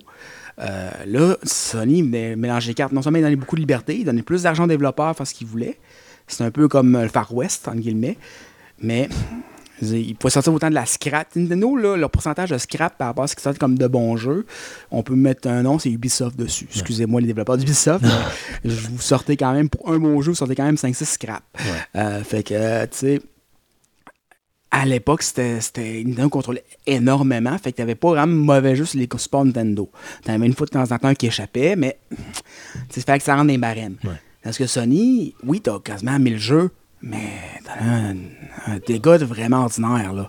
Mais t'as des gros hits comme Final Fantasy VII, Final Fantasy Tactique, Grand Theft Auto. Euh, t'as plein de ces jeux-là qui sont devenus populaires. qui sont devenus des, des- des jeux mythiques, là, Mhm. en guillemets, des jeux euh, qu'on joue encore aujourd'hui. Ouais. Final Fantasy VII, ils font le remake, puis tout le monde capote à cause du remake parce que c'est tellement un jeu mythique que tout le monde veut le rejouer. Mhm. Puis il y en a qui sont fâchés parce que c'est pas comme c'était avant. Ouais, mais ça. Mais ça, on ne peut pas faire un jeu, mettre un jeu 15 ans plus tard à goût du jour, mais 15-20 ans plus tard, puis dire qu'on va le faire pareil comme dans le temps. C'est impossible. Ça donne rien de toute Non, façon. ça. Rachète-le sur la console virtuelle, puis joue-le euh, comme il, ou va te les copies, puis joue-le comme il était dû euh, à l'époque. là. Je Mm. l'ai, moi, puis il est le fun pareil. là. Ah oui, mais c'est sûr. Puis, mais c'est- toujours la problématique. C'est toujours le danger de refaire un remake, que ce soit dans le jeu vidéo, que ce soit dans le film ou dans Tu n'importe quoi. pas à personne. Tu peux pas plaire à tout le monde. Tu sais, à un moment donné, tu peux faire ça au niveau de la musique. tu refais un remake de musique, il y en a qui vont chialer, puis ils vont dire c'est trop similaire à l'original. Puis tu en as d'autres qui vont dire c'est trop différent de l'original. Puis tu as ceux du milieu qui disent ben euh, c'est comme trop rétro, mais il est trop différent. Puis bon, tu sais, fait que n'importe quoi que tu fasses, tu vas jamais être capable de plaire à quelqu'un à à 100%. Alors, Mm. moi, je, suis- je suis de cette optique de euh, tant qu'à faire un remake, fais donc ta version à toi. Qu'on soit pas à tête, euh, vas-y, puis arrête d'écouter les fanboys qui chialent sur Internet. Voilà. Comme on disait tantôt, on parlait hors, d'onde de Star Wars, Ouais. la, la plaie de Star Wars, c'est les fanboys en ligne. Exact. That's it. C'est pas Ben, c'est, c'est le fanboy tout court. le fanboy tout Tout court. court. Le fan casual ou le fan qui va prendre ce qu'on lui donne parce Ouais. qu'il est juste content d'en avoir plus, Exact. comme moi. Puis c'est plate parce que c'est ces gens-là qui sont la victime en bout de ligne. C'est ces gens-là qui payent le plus Ouais. aussi. Fait qu'arrêtez d'écouter les 3-4 qui chialent, puis Ouais. pensez aux 10 qui chialent pas, puis qui sont juste contents d'avoir Star Wars de plus ou une PlayStation de plus. Oui, parce que même si les Star Wars font de moins en moins d'argent, ils en font quand même encore pas mal. Ouais, moi, c'est mon ah, Star Wars, c'est euh, Rise River est tellement pas bon qu'il se plante au box-office, il fait plus d'argent que bien des films. Ben, Euh, il, a pas- il que- passé le cap du milliard, c'est comme pas d'argent. La game là-dedans, c'est parce que le problème de Star Wars, je te dirais, au niveau du box-office, c'est que principalement, il sort à la fin de l'année. Mm. Alors, les gens, ils voient juste à Noël, quand ils voient le box-office de l'année sortir, Ouais. oh, il a juste fait ça, il s'est pété 2019, gueule. pas Mais 2020. Mixe les deux ensemble, tu vas te rendre compte que ton film, là, il a fait beaucoup a plus d'argent que. Oh, il a Ah, il lève pas en Chine. Ben, c'est normal, les Chinois n'ont pas été élevés sur Star Wars. Ben, de toute façon, ils lèvent pas en Chine parce a plus personne dans les rues de la Chine présentement. Ils sont tous cachés chez ils sont eux. tous cachés chez eux. Euh, ça a duré combien d'années, euh, le premier PlayStation? PlayStation est, pas, il est mort avant un certain temps, je te dirais. euh, c'est comme je disais, en 2018, ben, je parlais à la PlayStation Mini tantôt, excusez-moi, Ouais. c'est la PlayStation classique. Ah, OK. Une Erreur de terme, parce que les autres l'appelaient mini, eux l'ont appelé classique. OK. Ils sont classiquement pétés à la gueule avec, mais bon, ça c'est Fait qu'on va oublier le ravioli. C'est ça, on va appeler le ravioli. Euh, on parle euh, début 2000. Ouais, mon début Dieu. 2000 quand même, c'est la PlayStation Donc, 3, presque 2 est 10 sorti ans. en 99, je me m'abuse. OK. Euh, donc, euh, un an ou deux après, fait que, on parle pas de la lancée de la Genesis au, euh, en- au Brésil, qui était encore, le 3-4 ans, marche encore, parce Mhm. qu'au Brésil, ils aiment le rétro, apparemment. Ouais. Euh, ils trippent Sega, puis ils ont trippé la Genesis à côté, ce qu'ils n'ont fait euh, jusqu'à pas longtemps. Là. Mais euh, on Oui, parle quand même d'une longévité assez intéressante. Là. Ouais, c'était là que ça se vendait le plus encore. pas ça se vendait encore au Brésil. Les Genesis se vendaient encore au Brésil il y a 4-5 ans. C'est fou quand tu y penses. Là, Ouais, mais- pour jouer à FIFA. Ouais. C'est ça le pire. C'est que Oui, oui. le seul jeu qui sort encore chez Genesis, c'est FIFA Oui. au Brésil, pour la Genesis au Brésil. Mm. Fait qu'ils jouaient à FIFA, sa Genesis, encore là, 4-5 ans. C'est fou. Mais quand tu y penses, c'est complètement fou. Mais la PlayStation 1, comme je dis, quand même, 2000-2001, Donc, Les- c'est les dernières qu'on a 10 vues. ans, là. C'est normalement un cycle de console de jeux vidéo, c'est 5 ans. Hmm. C'est plus ça va, plus c'est 5 ans, 6 ans. Gros top. On est rendu dans le 10 ans. Tu sais, la technologie, surtout aujourd'hui, la technologie va tellement vite. Que c'est pas long. Tu viens de sortir un jeu puis tu es déjà en train de travailler sur la nouvelle technologie qui va pousser Ben, encore plus loin les limites du sais, je parlais de la. PlayStation 2 une autre chronique, puis la PlayStation 2 était déjà en développement à la sortie de la PlayStation 1. Ouais, c'est ça. C'est n'ont pas perdu de temps. là. C'est un cycle de développement, c'est 4-5 ans. Ça, je te dirais, ça, c'est quelque chose. Tu vois, c'est là, moi, que j'ai commencé à arrêter d'acheter des consoles. Euh, parce que, tu sais, tu investis, mettons, sur la Genesis, puis tu investis sur Nintendo, puis après ça, tu as Mais à un moment donné, tes jeux, euh, tes, tes consoles de jeux sont plus réparables ou tu n'en retrouves plus sur le marché. Puis là, tu as gaspillé de l'argent parce que là, tes consoles, tes jeux, tu n'es plus capable de Ils jouer. collés là. Puis là, ben, là tu es obligé de réinvestir encore. À un moment donné, ça devient fatigant parce que tu n'as pas d'argent nécessairement à, à garocher par les fenêtres. Fait que euh, ça, ça a été pour moi la fin. Euh, Mais PlayStation 1, pas- Sony a quand même été cool là-dessus pendant des années de temps. La PlayStation 2 était rétro-compatible PlayStation 1. ben, ça, c'était le fun. C'était la première, si je me trompe pas, à faire ouais, c'est ça. la première à faire ça. La PlayStation 3, au départ, était rétrocompatible PlayStation 2 et 1. À la fin, était seulement PlayStation 1 à cause des questions d'architecture, parce que la PlayStation 2 était une architecture assez spectaculairement spéciale. Mhm.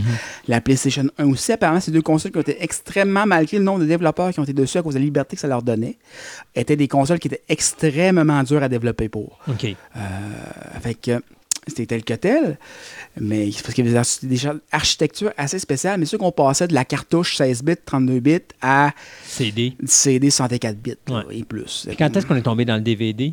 Dans le PlayStation 2. Dans le deuxième, Parce déjà. que même Microsoft avait pas. euh, Vous pensez que Microsoft avait un support DVD? Oui, les jeux étaient DVD, mais ils lisaient pas les DVD. Ouais. Ça a pris un certain temps avant qu'ils Xbox PlayStation lise, faisait. ça.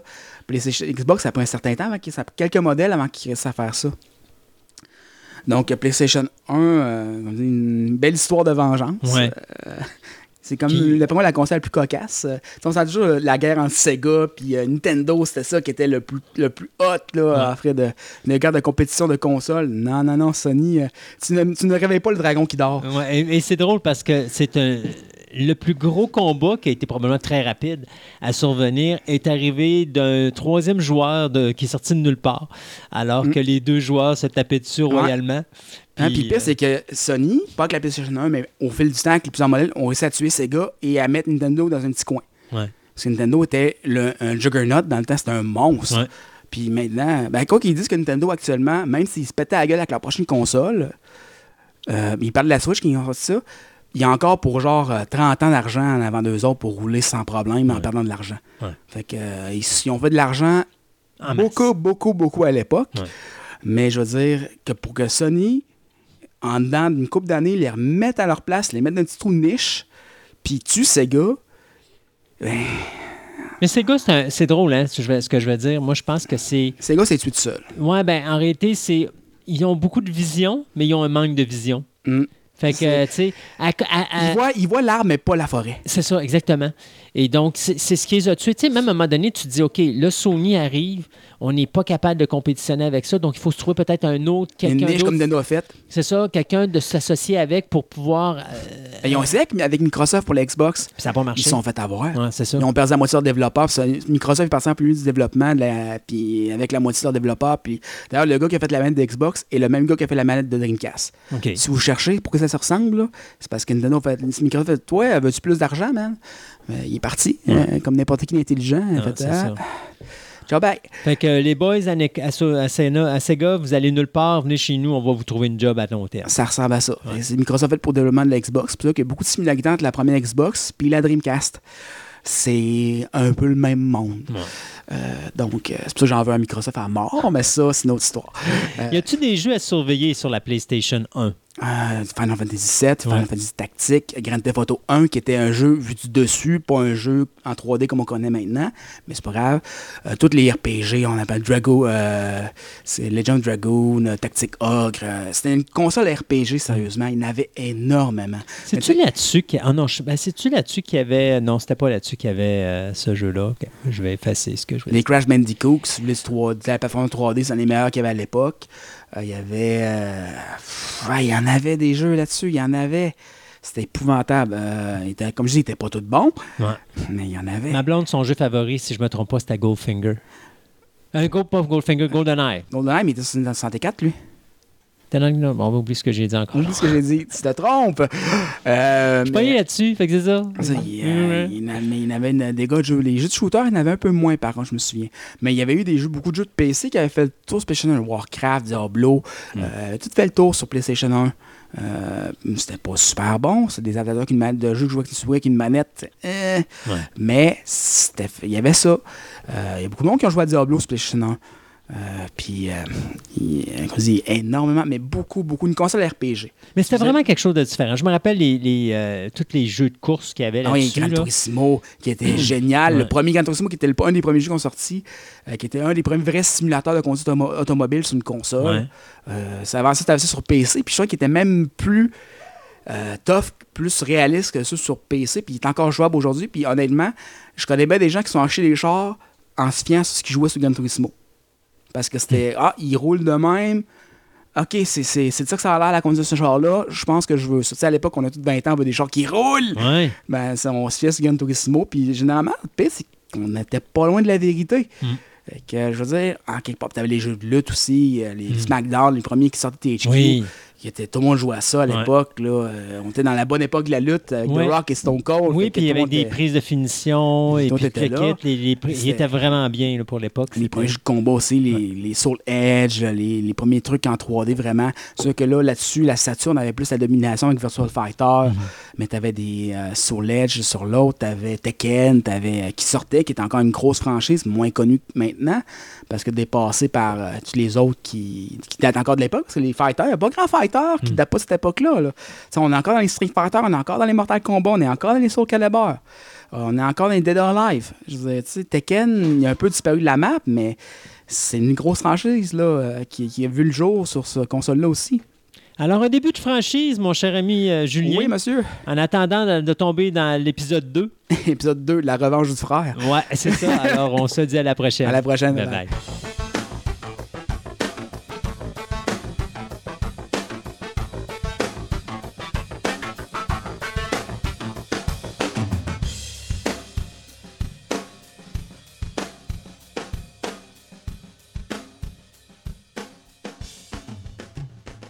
Venu ce temps de parler modélisme avec Marc Sanson du Club Modélisme Rive-Nord. Bonjour, Marc. Bonjour. Alors, aujourd'hui, on va parler de qu'est-ce qu'un modéliste? Ben, plutôt, qu'est-ce que le, le modélisme en tant que OK. Le modéliste, ben, c'est celui qui fait du modélisme. Donc, en décrivant le modélisme, ben, tu vas savoir c'est quoi un modéliste. Hum, effectivement. Ben, le modélisme, euh, selon moi, ben, c'est probablement le passe-temps le plus vieux au monde. Parce qu'on peut, dire qu'à la préhistoire, on a retrouvé des figurines d'animaux, des figurines de personnes qui ont été sculptées à la préhistoire. L'homme préhistorique a reproduit en miniature des choses de sa vie quotidienne, des animaux, des gens. Ben, c'est ça le modélisme. C'est reproduire en miniature des éléments de notre vie qui nous entourent. Soit pour le plaisir de les fabriquer, soit pour euh, avoir un souvenir, soit pour faire un jouet, soit pour, pour euh, glorifier ce que tu penses être un dieu. Ben, c'est une reproduction trois dimensions de quelque chose. Ben, c'est ça le modélisme. C'est un loisir universel qui est vieux comme le monde. Euh, L'homme a toujours voulu reproduire son environnement. De l'homme des cavernes qui sculptait des animaux à l'homme moderne qui s'amuse à construire une Ferrari en modèle réduit. À défaut d'en posséder une vraie, ben, il va en avoir une petite sur son étagère. Quand, euh, maintenant, tu parles de modélisme, euh, donc, c'est-tu quelque chose qu'il faut absolument assembler ou ça peut être comme une genre de sculpture, tout simplement? c'est pas toutes les personnes qui ont la même idée que moi. Moi, le fait de reproduire quelque chose en miniature, c'est du modélisme. Que tu l'aies assemblé en collant les pièces, que tu l'aies sculpté, que tu l'aies euh, fait imprimer 3D et que tu ensuite tu l'aies travaillé pour que ça soit mieux. C'est ça du modélisme. Euh, que reproduction en miniature, c'est du modélisme. OK. C'est pas tout le monde qui pense comme ça, mais que ce soit quel, quel que soit le matériau, que ce soit du carton, du plastique, euh, c'est la même affaire, c'est le modélisme. Donc, euh, c'est ça. Ben, beaucoup de gens, quand ils pensent au modélisme, la seule, première chose qu'ils ont en tête, c'est quoi? C'est les à coller. Oui, on avait parlé la dernière fois, la voiture était ce qu'il y avait de plus accessible au monde en général. C'est ce qui est le plus accessible. C'est ça que tu vois le plus dans les magasins. Ben, pourquoi c'est le plus populaire? Ben, c'est parce que tout le monde sait c'est quoi une auto. Tout le monde a déjà embarqué dans une auto. Tout le monde sait comment c'est fait. C'est pas d'inconnu. Fait c'est pour ça que la plupart des modélistes, sauf exception, la première chose qu'ils font, ben, même s'ils n'aiment pas les voitures, c'est une voiture qu'ils vont faire. Donc, euh, parce que c'est ce qui est le plus connu, plus accessible. Mais c'est tellement plus vaste que ça, le modélisme. Euh, moi, j'ai divisé le modélisme en 10 catégories générales. OK. Euh, bon, le modélisme automobile, que je viens de parler. C'est le plus populaire. C'est tout ce qui est voiture, que ce soit des autos de course, des autos, des stock cars, des autos japonaises, des autos américaines, des autos anciennes. C'est toutes les autos. C'est sûr que quand tu as des expositions, ben, c'est souvent sous-divisé quand tu as des catégories pour les concours. Mais euh, euh, en général, la catégorie principale, c'est automobile. Bon, ben, après les autos, qu'est-ce qu'il y a? Quelque chose de très similaire? Les avions? Non, les camions. Ah, les camions, ben oui. Parce que ceux qui font des camions, ben, ils font pas d'auto, ils font des camions. C'est vraiment des très camions, là, les grosses, euh, les 10 roues, les, les gros camions, là, capotent là-dessus, donc ils font des, des camions. C'est-tu plus facile à faire qu'une voiture ou c'est à peu près la même chose? Moi, je dirais que c'est à peu près la même chose. Parce que c'est un moteur, des roues, carrosserie. euh, quand tu fais de base, c'est à peu près la même affaire. La chose la plus difficile à faire sur une voiture, je suppose, ça doit être le moteur? Oui, c'est Oui. le moteur. Puis, euh, les gens qui sont très expérimentés, ben, ils, peuvent euh, acheter ce qu'on appelle du aftermarket. C'est des choses qui sont vendues, vendues euh, en surplus du kit pour ajouter à ton kit, pour le rendre plus réaliste. Tu as des petites pièces en métal, des petits ressorts, des petits fils. Il y en a qui font un moteur. Là, tu regarderais, c'est vraiment un vrai, un vrai moteur en miniature. Tous les câbles, tous les tuyaux sont là. Euh, c'est souvent la partie la plus, une des parties pour l'assemblage qui est la plus difficile en voiture, si tu veux vraiment le rendre euh, réaliste. Surtout qu'en plus, on parle miniature, donc euh, je suppose qu'à l'installation, pour certains, ça doit se faire avec des pinces et avec une loupe. C'est ça. C'est un des, outils de base que tu as besoin. Mais ça, j'en parlerai dans une autre chronique. Les outils que tu as besoin. Euh, donc ensuite, la troisième catégorie, à mon avis, parce qu'on a d'autres moyens de transport, les motos. Il y en a qui traitent moto, ils vont faire juste des motos en, miniature. Mhm. les moyens de transport, c'est vraiment euh, une bonne source d'inspiration pour toutes les catégories du modélisme. Oui, puis de toute façon, honnêtement, si je m'en vais dans un endroit où il y a des, des modèles à coller, la, chose que je vois principalement, c'est toujours les voitures. Si tu vois même un magasin grande surface comme Walmart ou euh, Toys R Us, des choses comme ça, la première chose que tu vas voir, c'est des voitures. Oui. Puis après les voitures, ce que tu vas voir, ben, c'est les avions. Ouais. Parce que l'avion à hélice, jet, tout ce qui vole, euh, c'est une grosse catégorie du modélisme. Mais je dois faire un petit aparté ici pour les avions. Euh, beaucoup de gens, quand on parle modéliste avion, ils pensent aux avions téléguidés. C'est vraiment pas la même affaire. Mhm. Oui, c'est du modélisme, les avions téléguidés, à mon avis, mais c'est pas euh, du modèle euh, statique, on peut dire. Parce que le but principal de, de ton modèle, c'est pas qu'il soit le plus réaliste possible, qu'il soit le plus exact. Ben, c'est qu'à la fin, ça vole. Puis souvent, ben, t'as pas euh, la carcasse de l'avion, c'est pas toi qui l'as fait. Tu l'as acheté, mais tu as ajouté tout ce qu'il faut. Tout ce qui est téléguidé, souvent, c'est exclu de, du monde modéliste que je vais parler moins dans, dans mes chroniques. Euh, après ça, ben, tu as le modélisme naval. Ben, là, c'est tout ce qui est bateau. Euh, les bateaux à voile, il y a des gens qui font des magnifiques bateaux en bois avec toutes les, je juste le mot anglais, les rigging, les, mm-hmm. câbles, les voiles en tissu. C'est du modélisme extraordinaire, sur les beaux bateaux en bois comme ça. Il y en a qui les considèrent pas parce qu'ils sont pas en plastique, mais moi, comme je l'ai dit, tout ce qui est miniature, c'est du modélisme. Oui, parce que tu peux avoir du modélisme avec du plastique, mais tu peux avoir du modélisme avec du bois aussi. Oui. Exactement. Puis euh, n'importe quoi. Exact. Moi, tu vois, étant un fan d'avion, c'est le porte-avions. Alors, j'avais, j'avais eu mon F-14 Tomcat. Ça, c'était mon premier modèle que j'ai monté. Mon deuxième, c'était un Enterprise. Mon troisième, c'était le USS Nimitz. Ah, le Nimitz. C'était ma fierté. Oui. Ah ouais, c'est des, c'est des beaux projets, les, porte-avions. Oui. Il y en a des gros. Euh, c'est vraiment superbe. Pour continuer la liste des classes de, de, modèles, euh, en sixième, j'ai mis la science-fiction. Euh, là, ici, tout ce qui est sujet, ils viennent, ils viennent des films, des séries de TV, des bandes dessinées, ou même de ta propre imagination. C'est tout ce qui n'est pas réel, si on peut dire. Est-ce que tu est-ce que inclus là-dedans les, euh, les, navettes spatiales? Euh, non, ça, c'est pas de la science-fiction. souvent, dans les concours, tout ce qui est satellite, navette spatiale, c'est ce qu'on appelle espace réel. Euh, c'est une euh, autre branche. Mais dans certaines places, ils mettent ça dans la science-fiction. Ben, je trouve que c'est une hérésie de faire ça. Euh, mais c'est dans les, souvent dans les expositions concours, c'est ce qui est appelé la catégorie espace réel. OK.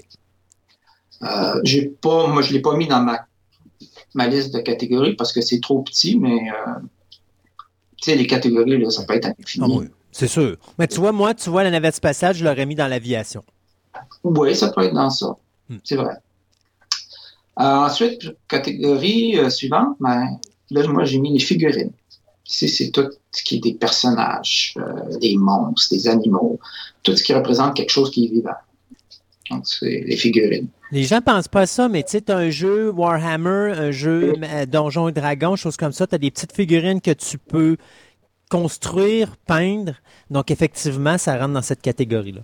Oui, ça rentre dans cette catégorie-là. Souvent, dans les expositions concours, tu en vois. Et des, euh, c'est sûr que, point de vue assemblage de ces figurines-là, c'est pas ben, n'importe quelle figurine, il n'y a pas de, beaucoup d'assemblage. Souvent, c'est tu colles les bras, puis la tête, puis c'est fini. Mais c'est tout le travail au niveau de la peinture qui, qui vient euh, donner de la valeur à ta figurine. C'est, vraiment... Et la, et la construction du décor. Parce que c'est ce qui est vraiment. Moi, ce que j'ai remarqué avec des gens qui font du modélisme au niveau des figurines, c'est les décors, les châteaux, les terrains, les montagnes, trois dimensions. Ils ont vraiment une, vision qui est incroyable. Puis il y a tellement de travail, mais tu te rends compte, la figurine, c'est pas c'est pas là le travail qui se fait. Il se fait sur tout ce qui est autour de la figurine. Ouais. Mais ça, c'est une catégorie que je vais vous parler un petit peu plus. C'est plus la catégorie du diorama. OK. Là, ça englobe un peu tout. Euh, la catégorie suivante dans ma liste à moi, c'est le modélisme militaire. Là, c'est tout ce qui les camions, les tanks euh, qui prennent la vedette. Euh, malheureusement, la nature guerrière de l'homme, c'est pas des sujets qui manquent. Hein. Malheureusement, il y a des guerres tout le temps. Il y en a qui n'aiment pas cette catégorie-là parce qu'ils disent que c'est comme entretenir la violence, mais ça, ça fait partie de la vie quotidienne, donc à mon avis, pour moi, ben, c'est un sujet valable pour le modélisme. Oui, puis tu n'es pas obligé d'entretenir la guerre. moi, un exemple, j'aime beaucoup les films de guerre, mais je déteste la guerre. Euh, il y a quelqu'un qui peut aimer faire des tanks ou des jeeps de guerre, même si, mais ça ne veut pas dire qu'il aime la guerre, mais il aime le produit. C'est ça. ça fait partie de notre histoire, ne pas. pas le choix. Exact. Euh, catégorie suivante, ben, là, c'est tous les bâtiments. Euh, reproduire des maisons, des, des châteaux, des, c'est du modélisme aussi. C'est les maisons de poupées, c'est du modélisme. Il y en a qui font des, des meubles euh, en bois, miniature, puis des maisons de poupées. C'est extraordinaire le travail qu'il y a dedans. C'est du modélisme. J'ai déjà connu un monsieur qui faisait, euh, qui construisait des maisons de poupées. Et il faisait tous les meubles, il faisait toutes les, euh, mettons les lits ou les choses comme ça. Et son épouse faisait les, les, revêtements. Donc, mettons, il y avait un lit, ben, la madame faisait, elle cousait les draps et les couvertures et les oreillers et les, tout ça. C'était vraiment sublime le travail qu'il faisait, ce couple-là. C'était vraiment quelque chose d'incroyable. Mm-hmm. Oh, il y a beaucoup de travail. Et euh, finalement, la catégorie que j'appelle la catégorie ultime du modélisme, ben, c'est le diorama, comme je. Ben là, le diorama, c'est que tu vas prendre tout, tu fais quelque chose avec. Donc, tu as besoin de faire un paysage. Toutes les techniques euh, pour faire des arbres, des, montagnes. Tu vas y insérer un véhicule. Donc, il faut faire un véhicule en miniature. Puis ensuite, il ben, faut que tu y mettes une petite touche de vie. Donc, tu vas y mettre des personnages, des figurines. Puis, ça crée un ensemble. C'est ça un diorama. Mais le plus important pour un diorama, puis ce qui est aussi le plus difficile à juger quand tu as des expositions, c'est qu'il faut que le diorama raconte une histoire c'est que quand tu regardes le diorama, il faut que tu comprennes ce qui s'est passé avant ce que tu vois. Il faut que tu comprennes ce qui va se passer après ce que tu vois. C'est comme un moment dans le temps, mais tu es capable d'imaginer l'histoire qui se passe. Ça, c'est un vrai diorama. S'il n'y a pas d'histoire, c'est plus comme euh, un personnage qui est devant une voiture, euh, qui prend une pause. C'est comme une photo dans le temps. Tu peux pas deviner ce qui s'est passé avant ou ce qui se passe après, mais là, c'est plus un diorama. On appelle ça une vignette. C'est une grosse euh, différence entre la vignette et le diorama. C'est plus difficile à juger des fois, mais c'est ça. Donc, ça couvre à peu près tout, le modélisme. Donc, c'est quoi finalement? Ben, tout ce que, tu as autour de toi, si tu le fais en miniature, ben, c'est du modélisme. c'est fait. Puis c'est drôle parce que tu vois, tantôt tu parlais de diorama, puis à un moment donné, la première chose qui m'est venue en tête, c'est les trains électriques. Oui, j'allais justement en parler. Ouais. Euh, les trains électriques, j'ai pas parlé des trains dans mes catégories principales, euh, mais les trains électriques, c'est quoi? C'est en fait un gros diorama. Tout le réseau, euh, l'important, c'est pas le train en lui-même, mais c'est tout ce qui est autour. Parce que le train, n'est pas toi qui le fais, tu l'as acheté. Hmm.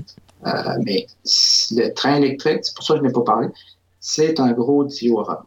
Il existe des trains en kit à coller, mais tu ne verras pas dans des énormes dioramas comme les réseaux de trains. Euh, Mais il y a beaucoup de travail dans ça. là. Les beaux dioramas là, de train électrique, là, il y en a des superbes, là, j'en ai vu, euh, c'est vraiment magnifique. Oui, et d'ailleurs, ton train électrique, il est acheté, ton train électrique, il y a ses rails, donc ils sont déjà préfaits, tout ça. Mais quand tu achètes, mettons, la gare, mais la gare, elle, c'est un modèle à coller. Donc, c'est une pièce qui est, déta- qui est défaite, que tu dois monter, que tu dois faire. Elle est prépeinte la majorité du temps, mais c'est quand même un outil de modélisme. C'est ça, ouais. Bon, maintenant qu'on sait que c'est quoi le modélisme, ben, c'est qui qui peut en faire du modélisme? Ben, tout le monde. Ouais. C'est sûr que ça prend un petit peu de talent, ça prend un peu d'argent, parce que euh, pas tout passe-temps ben, coûte quelque chose. Euh, il faut être passionné. Si on n'est pas, ben, on va le devenir. Et beaucoup de patience. Oui, la patience, oui. Ça en prend. Euh, donc, mais il y a un âge, à mon avis, il y a un âge minimum pour en faire. Il faut, faut faire attention parce qu'un enfant là, qui va se lancer dans le modélisme va avoir à manipuler euh, des outils qui peuvent être coupants. Il y a de la colle qui peut être toxique s'il est utilisé de la mauvaise façon. Donc, si vous avez un jeune qui veut faire du modèle réduit, il va falloir qu'il y ait une supervision d'un adulte, euh, au moins dans ses débuts. Et quelle meilleure façon pour un parent de se rapprocher de son enfant aujourd'hui où les deux sont déconnectés parce que le parent passe son temps à travailler puis l'enfant passe son temps à s'amuser sur, euh, sur Internet ou sur les, les, jeux euh, d'informatique.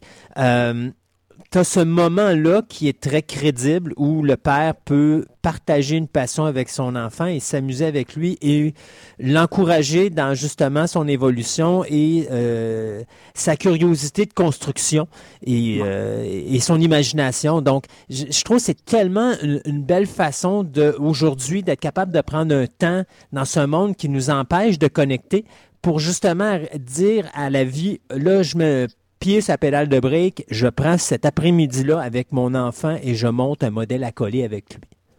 Oui, puis euh, parce que, en tout cas, selon moi, le modélisme, c'est le meilleur passe-temps pour développer chez les jeunes des aptitudes qui vont lui servir tout le temps. Comme tu dis, ça, peut, ça aide à développer la dextérité manuelle. En modélisme, ben, il faut que tu manipules les petites pièces, donc il faut tu as une certaine dextérité à développer ou à avoir. On te dit, ça aide à développer la patience. Oui. Que, que quand tu construis un modèle, euh, tu attends beaucoup. Il faut, faut, se dire. Il faut attendre que la colle sèche. Il faut attendre que la peinture sèche. Tu es toujours en attente. C'est un peu pour ça aussi que les modélistes qui sont plus avancés, ben, ils ont toujours 4-5 projets en cours. C'est quand tu t'installes pour faire du modèle réduit, tu ne veux pas en faire seulement qu'une demi-heure. Hum. Fait que tu travailles une demi-heure sur un. Ah, faut t'attendre que ça sèche. Tu continues ton deuxième projet. Tu continues ton troisième projet. Ah, OK, là, tu retournes dans ton premier projet. Donc, les, les modélistes avancés, ils ont toujours 4-5 projets à, en cours. Ensuite, alors, le modélisme, ben, ça aide quoi? Ça aide à développer l'organisation. Pour compléter un modèle, ben, il faut suives des étapes. Il faut suives un plan faut que tu dises, tu t'analyses ton plan, tu dis, OK, cette partie-là, il faut que je le fasse, il faut que je la peinture avant parce que plus tard, je vais la coller. Donc, il faut que tu t'organises. faut que tu, tu, développes cette capacité-là à prévoir l'ordre dans lequel il faut que tu fasses les choses. Marc, je oui. suis sûr que ce que je vais avancer est probablement quelque chose d'assez amusant, mais je suis sûr que c'est vrai. Tu dois être un bon modéliste pour monter ton meuble IKEA chez toi. Oui, oui, c'est vrai. Ensuite, ben, une autre chose qui ça aide le modélisme, ben, ça aide à l'estime de soi. Parce que quand tu as terminé ton modèle, puis tu es content de ce que tu as fait, tu es fier, tu veux le montrer à tout le monde, tu vas dire Hey, c'est moi qui ai fait ça. Ou si c'est ton garçon qui l'a fait, Hey, regardez, mon garçon, il a fait ça, tout ça, je ne l'ai pas aidé. C'est donc là, le, le, jeune, il Hey, je suis bon, j'ai fait quelque chose de bien. Ensuite, une autre chose, le modélisme, ben, c'est relaxant quand tu te concentres sur ton projet, ben, tu oublies le stress du quotidien. Mais c'est ce que je disais tantôt, hein? c'est le moment où on dit à la vie, je mets le pied sur le break, puis je prends ce moment-là pour faire ce, ça. C'est le moment où tu déconnectes de la dureté de la vie pour tout simplement aller dans un autre univers où là, tu peux te concentrer sur quelque chose qui t'amène pas de soucis, qui t'amène pas de stress, sauf si bien sûr tu n'es pas de patient, et euh, qui est quand même capable de te faire, tu sais, te détendre et de pas penser à tes bobos, mais juste penser à ce qui est devant toi. Oui, parce que si tu penses à d'autres choses, ben, tu vas coller, tu croches, tu vas peinturer, tu croches, ta ligne ne sera pas droite. oui, et puis si tu n'es si, si pas patient, il y a de fortes chances que le modèle à coller finisse dans la salle de bain, dans la toilette, puis tu tires la chasse d'eau. C'est ça. Euh, puis la dernière chose que je trouve que le modélisme peut apporter, ben, c'est instructif, le modélisme. Oui. Surtout quand tu construis quelque chose qui est à connotation historique, ben, il est pas rare qu'un modéliste va se documenter sur le modèle qu'il est en train de faire avant. Si c'est un, thème qui a participé à des guerres, ben, il va essayer de trouver des photos euh, du vrai tank qui a existé, dans quelle bataille il a participé. Donc, tu apprends l'histoire dans beaucoup de choses. Euh, euh, tu vas t'instruire. Donc, c'est vraiment, il y a un côté qu'on oublie souvent, c'est instructif. Oui, puis des fois, tu as un tank, puis tu veux savoir comment il marche bien, tu vas te renseigner sur comment l'appareil fonctionne. Pourquoi est-ce qu'il y a des chaînes au lieu de pneus ou de roues? Ben, tu, tu vas le voir. Donc, c'est quelque chose que tu vas apprendre, puis ça va te permettre de comprendre aussi la, raison d'être du véhicule. Oui. Puis ça t'aide aussi dans la construction, parce que si tu sais que ça, c'est là pour ça, ben, tu vas le faire correctement. Exact. Donc, le modélisme, ben, en fin de compte, c'est vraiment le meilleur passant au monde. oui, effectivement. Ben, ça, en tout cas, ça te, ça te, permet de connecter avec beaucoup de choses dans la réalité. Oui. Puis c'est ça. Ben, le modéliste, euh, comme j'ai dit, tout le monde peut en faire. Il faut juste que vous trouviez c'est quoi qui vous intéresse, c'est quoi qui vous allume, qui va vous aider à vouloir en faire un deuxième. Si vous aimez la, mécanique automobile, faites des autos. Euh, vous allez vous intéresser au moteur, vous allez toujours euh, vouloir trouver un autre, créer un autre modèle pour euh, en faire plus. C'est les camions, des, des camions. Toi, de commencer avec un avion parce que tu aimais les avions, ben, c'est ça. Il faut trouver ce qui nous allume, puis rester avec. Mais pas avoir peur aussi d'essayer d'autres choses. Et ah. peut-être aussi apprendre à commencer par le début, quand vous commencez, et non pas par le milieu ou par la fin, c'est-à-dire prendre des modèles qui sont trop complexes à faire. Oui ça va faire partie de ma prochaine chronique, ça. oui, mais c'est ça, on va en parler dans la prochaine chronique, justement, de comment choisir son, son bon premier modèle. C'est ça. Puis qu'est-ce que vous avez besoin? Euh, les outils de base, euh, où aller les trouver? On va essayer de bien vous guider dans le modélisme. On avait-tu quelque chose à rajouter là-dessus? Non, je pense que ça complète euh, assez bien ce qu'est le modélisme, puis qui peut faire du modélisme. Alors, mon cher ami Marc, encore une fois, un gros merci, et puis on se dit à la prochaine fois pour une autre superbe chronique sur le modélisme. Mais je te remercie. À bientôt, Christophe. Ça fait plaisir. Bye bye.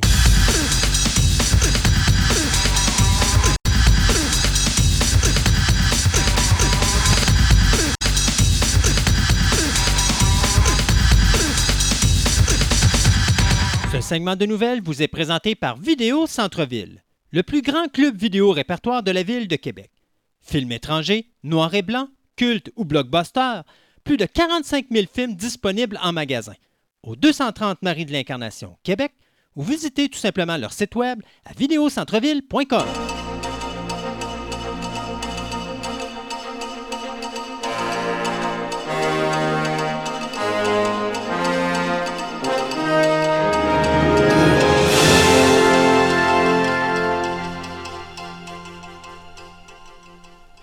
Pour commencer ce deuxième segment de nouvelles, eh bien, on va parler d'essais. Deux gros décès cette semaine qui sont survenus au niveau du cinéma Hollywood.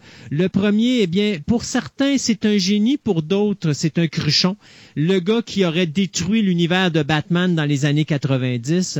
Euh, pour certains, c'est un génie pour des films comme justement The Lost Boys ou Saint Elmo's Fire, dans lequel il nous montrait ses talents quand même visuels, surtout The Phantom of the Opera, euh, qui est pour moi, avec The Number 23, probablement deux de ses meilleures œuvres en carrière. Eh bien, le réalisateur Joel Schumacher, qui nous a euh, quitté le 22 juin dernier des conséquences d'un cancer à, l'âge de 80 ans. Euh, Schumacher qui avait suivi des études artistiques à New York et qui avait fait ses débuts dans le domaine de la télévision puis du cinéma en réalisant des costumes parce qu'il était costume designer pour euh, Herbert Ross et même Woody Allen sur les films Sleeper et Interiors bien, euh, va commencer sa carrière comme réalisateur en 1981 avec un hommage au film de Jack Arnold qui s'appelait The Incredible Shrinking Man. Mais à cette époque-là, il avait fait un film qui s'appelait The Incredible Shrinking Woman avec Lily Tomlin. Euh, avant ça, il avait fait les scénarios de The Wiz et Car Wash. Donc, on voyait quand même que le gars, il avait un certain talent. Mais c'est surtout son premier succès en 1985, Saint Elmo's Fire, qui va le lancer sur la map. Euh, à ce moment-là, dans le, écoute, il y avait une prestation incroyable. Tu avais Demi Moore, tu avais Rob Lowe, euh, tu avais euh, Emilio Estevez, euh, tu avais une panoplie d'acteurs dans ce film-là. D'ailleurs, Instant Almost Fire, c'est le Breakfast Club adulte. C'est un film que j'adore énormément. Mais après ça, bon, il va faire The Lost Boys, il va faire Flatliners, il va faire Falling Down avec Michael euh, Douglas, The Client, euh, l'excellent A Time to Kill. Mais malheureusement, euh, sa carrière va être ternie par Batman Begins, pas Batman Begins, mais pardon, mais Batman Forever et le fameux Batman and Robin qui a mis fin en 97 à cette... La Bat Nipple. Ouais, la quadrilogie et qui a failli faire une terminaison complète à l'univers de Batman au cinéma. Oui. Euh, donc, c'est. Puis le pire dans tout ça, quand vous connaissez l'histoire, puis un jour on va en reparler de ça, mais l'histoire de Batman and Robin, autant que Batman Forever, ce que Schumacher voulait faire, il voulait se rapprocher beaucoup de l'aspect de Tim Burton parce qu'il l'aimait beaucoup. Sauf qu'il faut se rappeler que Warner Brothers avait mis à la porte Tim Burton à l'époque parce qu'on n'aimait pas cette espèce d'ambiance adulte, ambiance sombre et violente qu'on avait fait avec le personnage de Batman. Puis on voulait retrouver quelque chose de plus campy des années 60. Fait que là, on n'avait pas donné le choix ben ben à Schumacher de dire on veut un vidéoclip, puis on veut des super-héros à tonnes, puis on veut de la lumière, puis on veut de l'éclairage. Et veut, veut pas... Euh, Schumacher a été vraiment reconnu aussi pour faire des vidéoclips dans les années 80 et 90 pour Enix et euh, Samsung Pumpkins, puis plein d'autres groupes. Donc, c'était également un concepteur de euh, vidéoclips. Donc, tout ça ensemble, ça a fait qu'il est, atterri, là. Son Batman Forever était pas si pire que ça, euh, mais le Batman and Robin, c'était horrible. Euh, malheureusement, ben, les derniers films qu'il va faire, euh, que ce soit justement euh, Flawless, que ce soit Veronica Guerin, que ce soit 8 mm, Bad Company, euh, Blood Creek, Tigerland ou Phone Booth, ça, a, ça a été des échecs monumentaux. Et finalement, en 2012, son dernier film, Effraction, ben, c'est lui qui a mis un terme à sa carrière. Euh, il a fait de la télévision également dans les années 2000, mais bon, Schumacher qui malheureusement euh, nous quitte à l'âge de 80 ans des suites d'un cancer. L'autre acteur, réalisateur et scénariste qui nous a quittés, c'est Carl Reiner, le père du réalisateur Rob Reiner qui nous a donné euh, Misery. Alors, euh, Carl Reiner qui est décédé à l'âge de 98 ans de mort naturelle, donc quand même, euh, il a eu une bonne vie, le bonhomme. Il a commencé sa carrière, écoute, à côté de gars comme Mel Brooks, comme Woody Allen. Euh, C'était un scénariste pour des shows comme Caesar Hour ou encore euh, des, des, shows comme le Dick Van Dyke Show, pour lequel il a gagné plusieurs Emmy Awards, je pense que c'est neuf au total. il a travaillé, donc, comme je disais tantôt, aux côtés de Mel Brooks, mais euh, également euh, à côté de Danny Simon et de Neil Simon. Et euh, c'est en 1959 que Carl Reiner va apparaître au cinéma pour la première fois comme acteur dans Happy Anniversary de David Miller. Par la suite, bien, on va le voir dans d'autres films comme The Russians Are Coming, The Russians Are Coming ou It's a Mad, Mad, Mad, Mad World en 1963 et même The History of the World de Mel Brooks Part 1. Il a été également à l'écran au niveau de la distribution pour les films de Norman Jewison, The Thrill of It All en 1963 et The Art of Love en 1965. Euh, en plus de ça, Rainer est également un réalisateur, puisqu'en 1967, il va passer derrière la caméra dans le film Enter Laughing. Et finalement, il va réaliser d'autres films, avec surtout avec Steve Martin, parce que Steve Martin a toujours été son acteur fétiche. Donc, on parle de films comme The Jerk en 1979, Dead Men Don't Wear Played en 1982. Euh, on va le voir également euh, dans The Man with Two Brains en 1983 et All of Me. Il va également faire Summer School, Fatal Instinct, Summer Rental et Oh God. Sa dernière réalisation, va remonter en 1997 avec le film That Old Feeling. Euh, je vous dirais juste une petite anecdote comme ça, pour ceux qui ne le savent pas, c'était Carl Reiner qui doublait le rhinocéros rose dans Toy Story 4. Donc, euh, il a fait beaucoup d'animation, beaucoup de doublage. Alors, un grand nom qui vient de nous quitter malheureusement. Donc, euh, deux, deux gros morceaux là, qui, encore une fois, cette année, euh, le 2020 est pas facile. Hein? On regarde, là, c'est des gros noms qui nous ont quittés. Euh, le COVID qui rentre là-dedans à travers tout ça. Euh, c'est une année catastrophe. Je pense que 2021 peut pas être pire que 2020. Enfin, du moins, on va l'espérer. moi, de mon côté, j'ai le décès de Dennis O'Neill qui est mort le 11 juin 2020 d'un arrêt cardiaque à l'âge de 81 ans. Qui est ce monsieur-là? Ben, c'est pour ceux qui tripent euh, comic book, ben, c'est quelqu'un de très connu. Donc, euh, il a été euh, impliqué autant dans Marvel et dans DC, mais il a fait beaucoup, beaucoup parler de lui dans DC. Donc, il est, il est né à Saint-Louis, au Missouri, le 3 mai 1939. Assez tôt dans sa carrière, il est rentré dans DC Comics pour travailler, entre autres, avec Stan Lee pendant un certain temps. Après ça, euh, ça n'a pas été euh, très long dans Marvel. Il, est rentré dans Charleston euh, Comics pendant un, petit peu de temps avant d'être embauché en 1968 par DC Comics en se faisant donner la position d'éditeur. Donc, à partir de là, il y a été beaucoup de choses qu'il a, a travaillé il y a une de ses premières jobs, ça a été de prendre Batman et de le sortir du, euh, du comic, euh, ben, du, de la série TV. Donc, le look série TV, pif paf. Là. Donc, lui, il a été, il a remis Batman sur les tracks dans les, dans les Marvel pour le mettre plus groundé, plus dark. Euh, puis euh, à ce moment-là, il a créé toute la famille des Razor's Ghoul et compagnie. Donc, c'est lui qui a, on, il doit ça. Il y a aussi euh, tout le revival de Green, euh, Green Lantern, c'est lui qui l'a fait. Il a fait aussi, a travaillé sur Green Arrow, euh, Iron Man, Amazing Spider-Man, Daredevil, à chaque fois amenant des personnages plus au niveau du sol, je te dirais, avec une réalité, un humanisme vraiment qui était particulier à lui. Donc, il a travaillé beaucoup d'autres temps. Mais une année, il a retourné un petit peu à Marvel.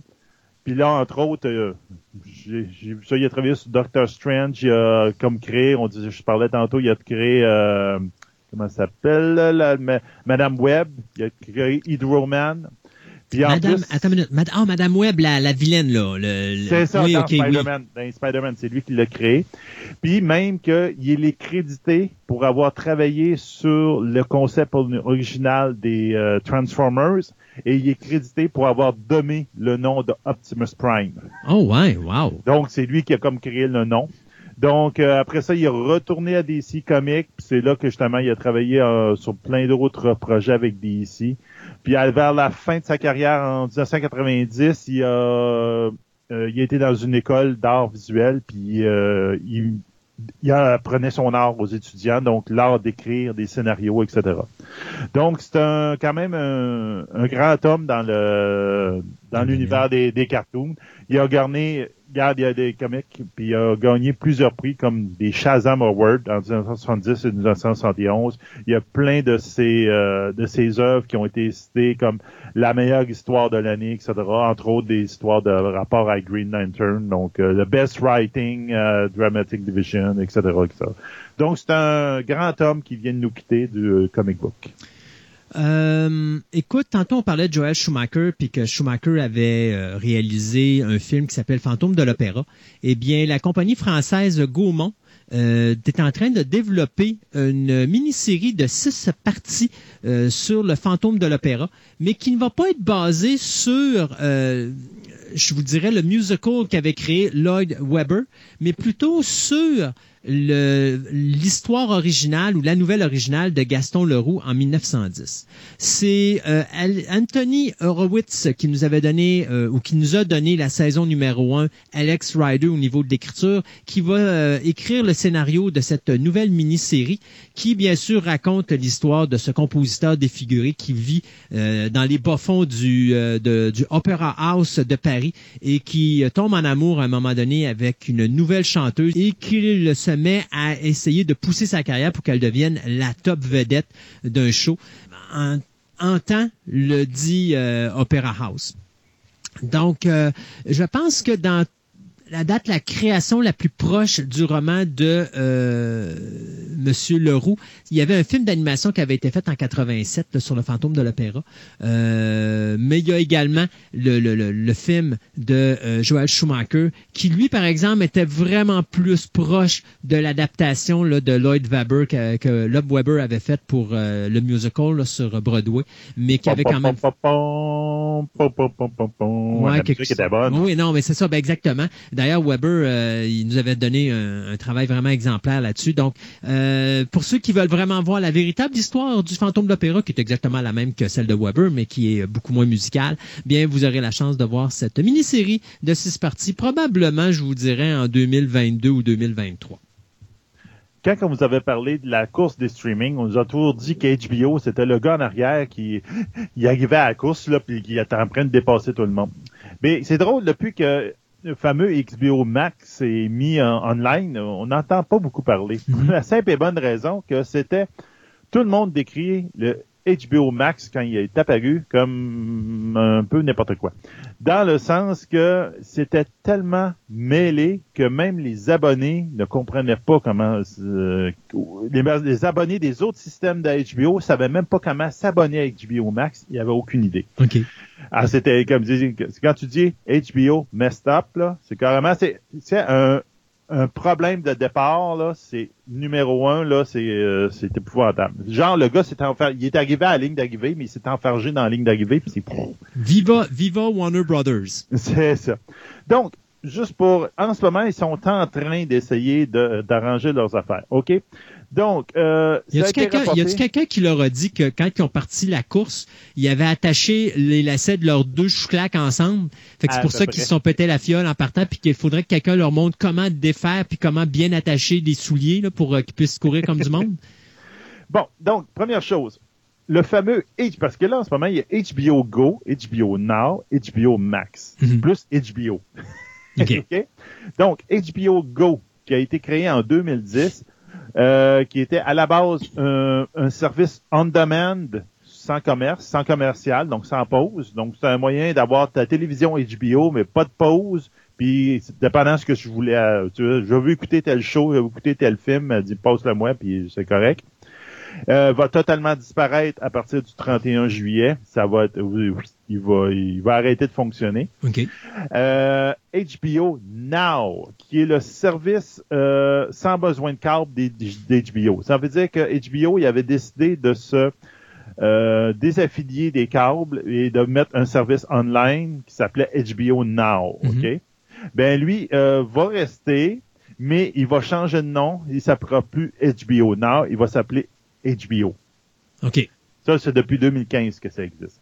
Et finalement, ben, il va y avoir HBO Max, que lui va être le vrai streaming, euh, service de streaming Mhm. online de HBO, qui est en marche présentement, mais que le messed up de tout le, le, le pro- le problème là-dedans, c'est qu'il y a plusieurs plateformes de streaming, tu sais, donc on peut dire des euh, les, les receivers ou affaires de main, il n'avait pas HBO Max dedans parce qu'il n'avait pas fait encore de deal. Quand il le gars, il est vraiment parti à la dernière minute là, pour faire sa course, là, puis il a oublié de signer des deals.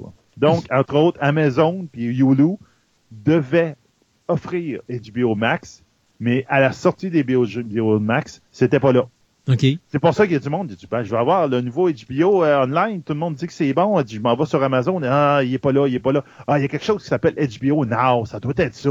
Donc, je m'abonne à ça. Puis là, tu fais, ah non, c'est pas ça. C'est HBO normal. Puis, ah, tu, tu vois un peu le, le Mais problème. finalement, HBO était pas si niaiseux que ça parce que tout le monde est en train de s'abonner à tout leur, leur, leur, euh, leur streaming puis ils sont en train d'avoir plein de monde puis ils disent regardez là, nos chiffres sont vraiment extraordinaires. Ah, Ben boy. ouais, ben c'est ça. Là. Regarde, c'est parce que le chiffre est extraordinaire, parce que tout le monde se branche n'importe où, puis ils savent même pas à quoi qu'ils se branchent. Puis pire que ça, je lisais sur un article qu'ils commencent déjà, à- imagine, ils viennent d'ouvrir, là, puis ils Ouais. commencent déjà à flusher les films de, de, de DC Comics parce qu'ils veulent faire une rotation. Mais c'est parce que tu peux-tu laisser au moins de temps au monde aller regarder les Moses de films?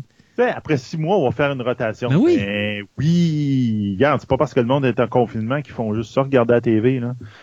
Ah, bon, c'est donc, l'autre coureur de fond, euh, oui, il avait l'air impressionnant, euh, mais euh, je pense que ses stéroïdes sont tombés là en plein milieu de la course, puis là, puis il était en train de s'enfarger dans ses euh, dans ses bobettes. là. Mais j'étais encore euh, si moindre parce que là c'est AT&T, AT&T, voyons, AT&T qui fout le bordel partout, que ce soit dans le comic book avec la décision de DC de flusher Diamonds, Oui. euh, que ce soit le HBO Max. Tu vois vraiment que ces gens-là, ils étaient vraiment pas prêts à prendre le contrôle d'une entreprise aussi grosse que Warner Brothers.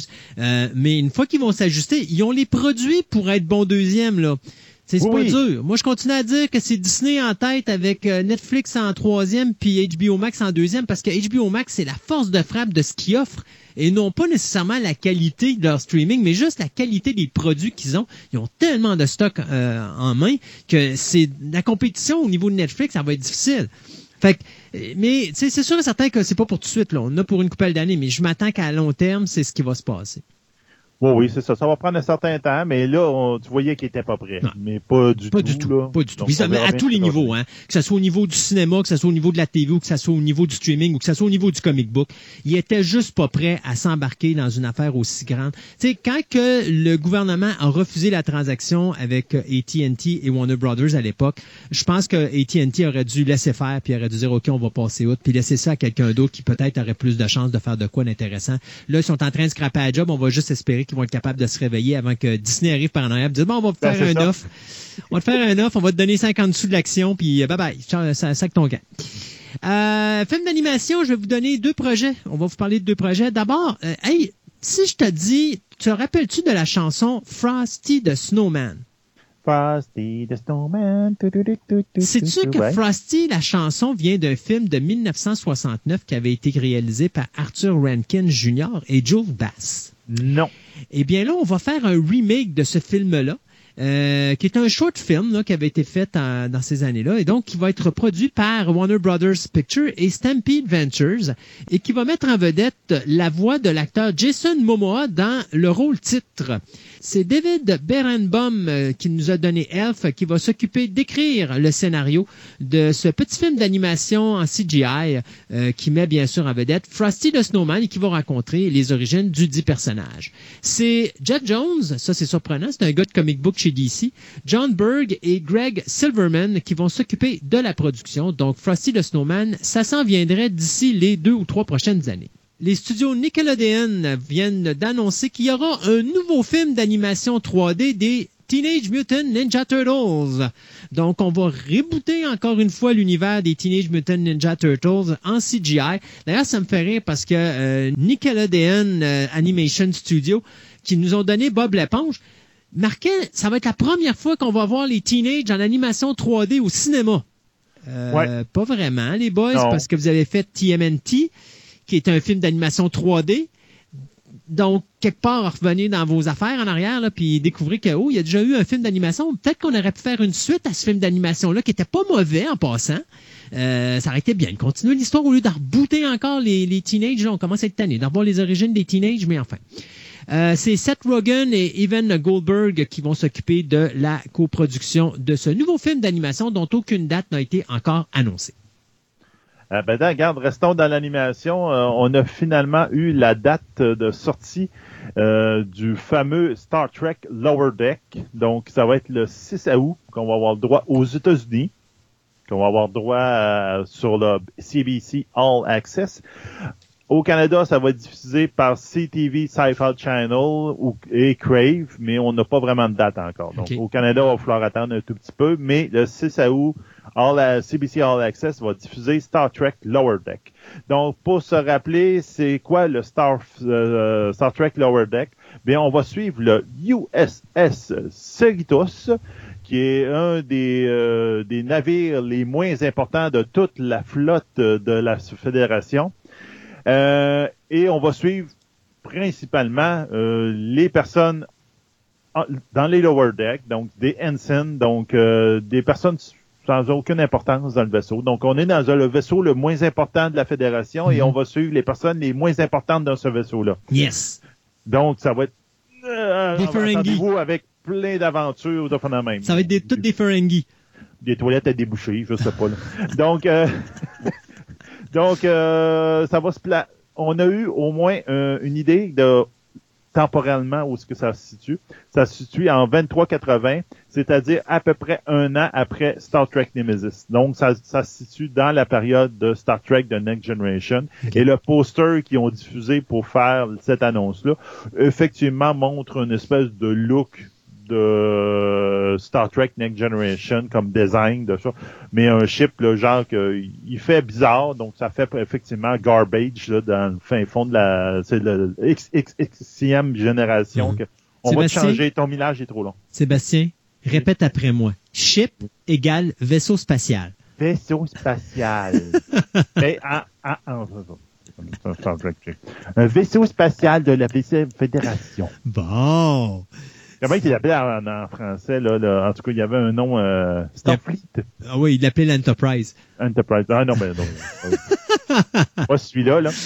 Donc, euh, regarde, On verra bien, mais après euh, Picard, que j'ai plus ou moins aimé le scénario, vraiment pas, puis que je trouve qu'il se garoche n'importe où dans l'univers de Star Trek, je suis plus ou moins intéressé par ce projet-là maintenant. Puis, euh, en tout cas, on va peut-être en regarder un ou deux épisodes, mais euh, je suis pas sûr que ça va être un gros hit. J'avoue que moi, j'ai, je me suis tapé comme quelques épisodes de la première saison de Discovery.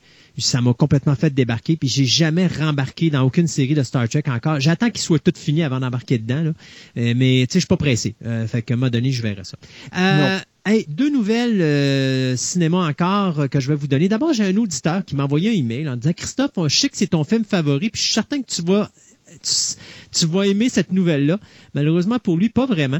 Euh, Universal vont faire... euh, écoute, d'abord pour commencer, la nouvelle est la suivante, OK? Universal font un reboot d'un de leurs succès euh, des années 90, soit Twister. Puis là, je lis la nouvelle, je me dis, OK, vous faites un reboot. Est-ce que quelqu'un se rappelle quel est le terme du mot reboot? Reboot, c'est quand vous avez une série de films.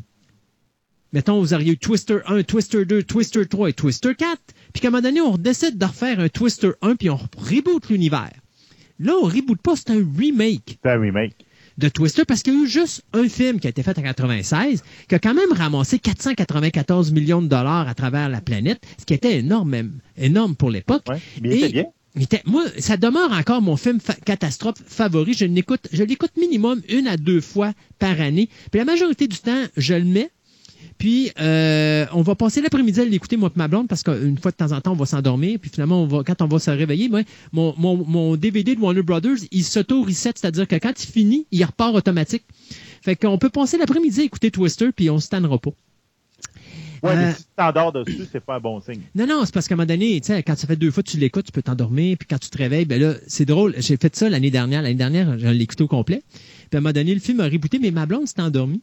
Puis pendant que le film reboot, moi, je m'endors la deuxième fois dessus. Puis quand je me réveille, il a rebooté une troisième fois, puis je me suis réveillé exactement à l'endroit où je m'étais, je endormi la deuxième fois. Fait que j'ai comme écouté mon film deux fois, même s'il est passé trois fois. Anyway, ça pour dire que c'est le réalisateur Joseph Kosinski qui nous a donné Tron Legacy et Top Gun 2 qu'on n'a pas vu encore, euh, qui va remettre en scène cette nouvelle version du film de euh, Yann de Bonn de 1996. C'est toujours Frank Marshall qui va rester à la production du dit film. Si vous vous rappelez pas du film Twister, bien ça mettait en vedette Bill Paxton, Ellen Hunt, Carrie Ells, F- Philip Seymour Hoffman. Écoutez, c'était pour moi la bombe au niveau du film catastrophe, du visuel incroyable. Et ça, c'est des choses qui, tu sais, des fois dans l'univers du cinéma, tu as des films magiques que tu peux pas toucher parce que pour une raison qu'on ne comprend pas, même si le scénario était pas terrible dans Twister, le visuel était là, les acteurs étaient là, la musique était là, la mise en scène était là, tout tombait à point. Dans les films à Hollywood, il n'y en a pas beaucoup des films que j'appelle des, films parfaits. Quand j'appelle film parfait, je ne pas dire que le film est un, chef-d'œuvre. C'est juste que le film, au niveau commercial, est parfait. Tu peux pas ne pas aimer, à moins vraiment que tu sois difficile. Tu penses à des films comme Exorcist. Tu peux pas reproduire Exorcist. C'était magique à l'époque que ça a été fait. Ce film-là est parfait dans sa conception, dans la réalisation, dans la mise en scène, dans, le jeu des acteurs, dans la musique, dans tout. Tout ce qui a été choisi, ça a juste bien à donner. Euh, The Changeling, c'est un autre film comme ça. Euh, Island of the Damned ou euh, Les Révoltés de l'an 2000, c'en est un autre film comme ça. C'est des films que tu ne peux pas reproduire et quand tu t'attaques à un remake, tu es à peu près sûr à 100% que ça va être un échec. Et je m'attends déjà que, oui, Twister va être bon, mais ça s'abattra pas l'original. Tant qu'à ça, on aurait dû appeler ça autre chose. Pourquoi vous n'avez pas tout simplement pas appelé ça Twisters au pluriel, puis euh, nous faire un autre film avec une autre histoire, au lieu de repartir avec ces espèces de chasseurs de tornades qui essayent de foutre des bidules électroniques à l'intérieur d'une tornade pour essayer de calculer comment qu'une tornade se calcule. On l'a fait dans les années 90, on peut le faire aujourd'hui. Pourquoi qu'on le refait encore? C'est déjà fait. On a passé outre cette technologie-là. Donc, j'ai hâte de voir vers où on va s'en aller avec ça, mais moi, j'aurais pas appelé ça un remake. J'aurais appelé, j'aurais changé le nom. J'aurais appelé ça autre chose. J'aurais appelé ça Twister, mais aucun rapport avec le film d'origine de 96. Puis j'aurais dit, on fait quelque chose de tout à fait nouveau. Deuxième nouvelle, euh, univers vraiment bizarroïde que le Pirate des Caraïbes présentement parce que euh, on vient, après plusieurs mois de rumeurs, confirmer que Margot Robbie va jouer dans un film de Pirates des Caraïbes euh, qui va être produit par Disney Pictures. Le hic là-dedans, c'est que c'est pas un film qui est un, rebate, un remake, c'est pas un reboot, c'est pas un sequel non plus, c'est comme un spin-off de l'univers des Pirates des Caraïbes qui va être écrit par Christina Hudson, à qui on doit Bird of Prey et Bumblebee. Euh, donc, quand même, une bonne scénariste qui a donné deux bons scénarios. D'après moi, ça devrait être intéressant. Et euh, ça va nous raconter tout simplement une autre histoire avec un personnage féminin, mais dans l'univers des Pirates des Caraïbes. Sauf que le problème là-dedans, c'est que euh, Jerry Bruckheimer, qui est le producteur de ce projet-là, est également producteur d'un reboot de l'univers des Pirates des Caraïbes qui met également là en vedette un personnage féminin qui est également produit par le créateur de Tchernobyl, Craig Mazin, comme quoi que depuis qu'il a fait Tchernobyl, ce gars-là est en demande partout, Ah, et partout. qui est également euh, basé sur le scénario de Ted Elliott. Donc, on va se ramasser avec deux Pirates des Caraïbes en production en même temps, avec deux personnages féminins. Il y en a un qui est un reboot de l'univers Pirates des Caraïbes et l'autre est tout simplement euh, un spin-off de l'univers de Pirates des Caraïbes. J'ai peur que du côté de Disney, on est en train de brûler un produit qui était tellement intéressant dans le temps que Johnny Depp était là. Euh, mais bien sûr, On tu se vois. dans le pied, là. Mais j'ai Ça peur de tout ça. Ça veut pas dire parce que moi le premier Pirate des Caraïbes puis même le deuxième là, c'est des petits bijoux de films de pirates. Mais à un moment donné, ils ont voulu trop en faire puis là ça ils ont brûlé le produit un petit peu. Mais Oui. là de faire des remakes et des reboots et des spin-offs et ta, ta, ta, ta, ça va mêler tout le monde puis à un moment donné personne ne saura où ça va s'en aller sur cette histoire-là. Fait que j'ai peur qu'on soit en train de brûler le produit de pirate. Je pense qu'on aurait fallu qu'on fasse un produit seulement d'un bar puis quand on a laissé passer quelques années, on peut en faire un autre par la suite. Là, deux de front de même, hum, j'ai hâte de voir ce qui va donner, ce que ça va donner en bout de ligne. Euh, je vais vous confirmer quelque chose, mais en même temps, je voulais vous, euh, vous conseiller quelque chose. Euh, John Favreau a, a très bien dit que ben, le Man- Mandalorian, on est correct. Vous allez l'avoir en octobre, la COVID, no COVID, tout a été fait, euh, tout ce qui a été tourné a été tourné. Et donc, on va pouvoir avoir la série, la deux saison 2 du Mand- Mandalorian euh, en octobre. Ça, c'est sûr et certain. Pour ceux qui sont abonnés à Disney+, je vous conseille fortement les euh, séries de documentaires sur le Mandalorian qui sont excellents, très très bien fait. Et je voulais, euh, euh, puis là c'est là que tu te rends compte de bien des choses, qu'entre autres que c'est pas John Favreau, c'est une personne parmi les, je pense, sont six réalisateurs sur cette série-là puis que c'est une collaboration entre les six, puis c'est, euh, ça paraît, puis ça, ils font une belle job, là. Mais euh, aussi le gros, gros, gros respect qu'ils ont eu par le dernier épisode de- des documentaires le montre. Entre autres, il, pa- il parle de tous les clins d'œil qu'ils ont fait aux vieux Star Wars, etc. Mais l'affaire que j'ai beaucoup plus appréciée, c'est qu'à un moment donné, pour le dernier épisode de la série, je ne vends pas trop trop de punch. À un moment donné, il y a une scène qui a, il dit, ah, il, dit- il parlait avec les gens des effets spéciaux, puis tout. Il dit, OK, dans cette scène-là, il y en a, le, le gars, il dit, il y a combien de Stormtroopers? Il dit, il y en a 50. Ouais, c'est parce qu'on a 20 costumes. On peut pas, là. Ça marche pas, là, avec le deadline puis tout. Puis là, il y en a un des réalisateurs qui se lève et dit, garde, je vais t'arranger ça. Il fait une coupelle de, de, de, coups de téléphone, puis en fin de compte, il appelle les gens du 501e. Puis il leur dit, garde, tu peux-tu venir avec euh, 30, 30, 30 troopers à telle place, de même, telle date, telle chose. Il dit, on va t'emmener, on va envoyer un bus, puis on va te chercher. Il dit, parfait, oui. Et les gars débarquent là, ils se rendent compte qu'ils ne sont pas dans un événement de, de charité comme d'habitude. Ils sont sur un lieu de tournage, tournage. et qui vont être des figurants dans le tournage. Et les gars, là, c'est comme, il dit, les réalisateurs, il dit, j'ai jamais eu autant de plaisir que ça à l'idée du monde. Les gars, ils montraient aux acteurs comment se déplacer comme un Stormtrooper. J'ai pas besoin de leur dire. Il dit, tu dis, OK, ta cible est là, go. Puis là, puis ils vont tout en rang, puis ils sont tous bien entraînés, là, c'est pour... euh, Puis après ça, dans le documentaire, tous les gars, ils ont, ils ont plus leur casque, puis ils donnent leur nom avec leur numéro de matricule, puis tout. Tu dis, regarde, c'est un super beau cadeau qu'ils ont offert aux- à ces fans-là de Star, Tro- de Star Wars. Puis en plus, des, des honorer, puis de la même. Dans le documentaire, ils les laissent leur parole, puis de la même. Je garde, c'est numéro un. Sais-tu, Tu vois que la mentalité de Mandalorian, c'est ça qui, Ouais. qui manque dans les films de Ouais. Star Wars. sais-tu que pour faire un tournage dans la période du COVID, le Mandalorian est parfait. Les Stormtroopers ont des masques. Le Mandalorien a un masque. Tout le monde a des masques. Ils sont bien, eux autres. Ils sont tous protégés. Que ce soit protège l'acteur en avant ou que ce soit ils sont protégés. Fait que c'est parfait. On devrait tous faire des films de Mandalorien. Comme ça, il y aurait plus de problème de COVID dans l'univers du cinématographique. This is the way. Ouais, this is the way. Hey, je finis nos nouvelles euh, avec une nouvelle que tout le monde attend probablement avec impatience que je dis, mais je l'ai gardée en dernier. Oui, Michael Keaton, qui tant qu'à moi est le meilleur Bruce Wayne de tout l'univers de Batman et qui est également le meilleur Batman de tout l'univers de Batman, tant qu'à moi, il va être de retour dans le rôle de Batman et de Bruce Wayne. Euh, L'acteur de 68 ans vient de finir des négociations avec les studios Warner Brothers pour apparaître dans le film Flashpoint. Donc, ce film qui est supposé remettre euh, comme du monde l'univers de DC Comics parce que là on va enlever les choses qu'on veut pas qu'on veut pas garder donc je- notre ami Ben Affleck puis on va ramener les choses qu'on veut garder donc euh, il n'y a pas plus d'idées- de, de, de, sujets là-dessus tout ce qu'on sait c'est qu'on va se servir euh, encore là du Flashpoint pour réajuster l'univers mais je suis quand même quand même content de voir que Michael Keaton revient euh, dans son personnage quoi 30 et quelques années après euh, Ouais. l'avoir interprété dans le film de Tim Burton. Donc, c'est un bel hommage. Merci beaucoup, Warner. Il y a des fois que Warner, je leur, tu sais, je leur fais un thumb up parce qu'ils font des, des, des, ils prennent des bonnes décisions. Ça, c'en est une. Alors, de revoir Michael Keaton en Bruce Wayne et en Batman, délice total pour moi. Je suis, euh, je suis heureux. Ben, regarde, ils ont, ils ont vu le buzz que ça a fait dans le Arrow Universe quand ils ont fait les épisodes crossover où justement il y avait plein de multiverses, euh, on voyait plein d'acteurs de différentes séries de, de DC. Là. Puis là, je te dirais que ils, vont, euh, je pense que Keaton il va être le premier d'une série. Hmm. Ça m'étonnerait pas qu'il y en a d'autres qui vont apparaître. Puis j'espère que Keaton va lui donner un beau rôle, quelque chose, c'est euh, ah ouais, il faut le faire parler puis tout là parce qu'il y a eu trop des petits flashs finalement dans la série télévision de certains personnages. Mais moi, je pense que c'est le premier. Ils ont vu le buzz que ça a fait, là, puis là, regarde, ils vont en faire. Là.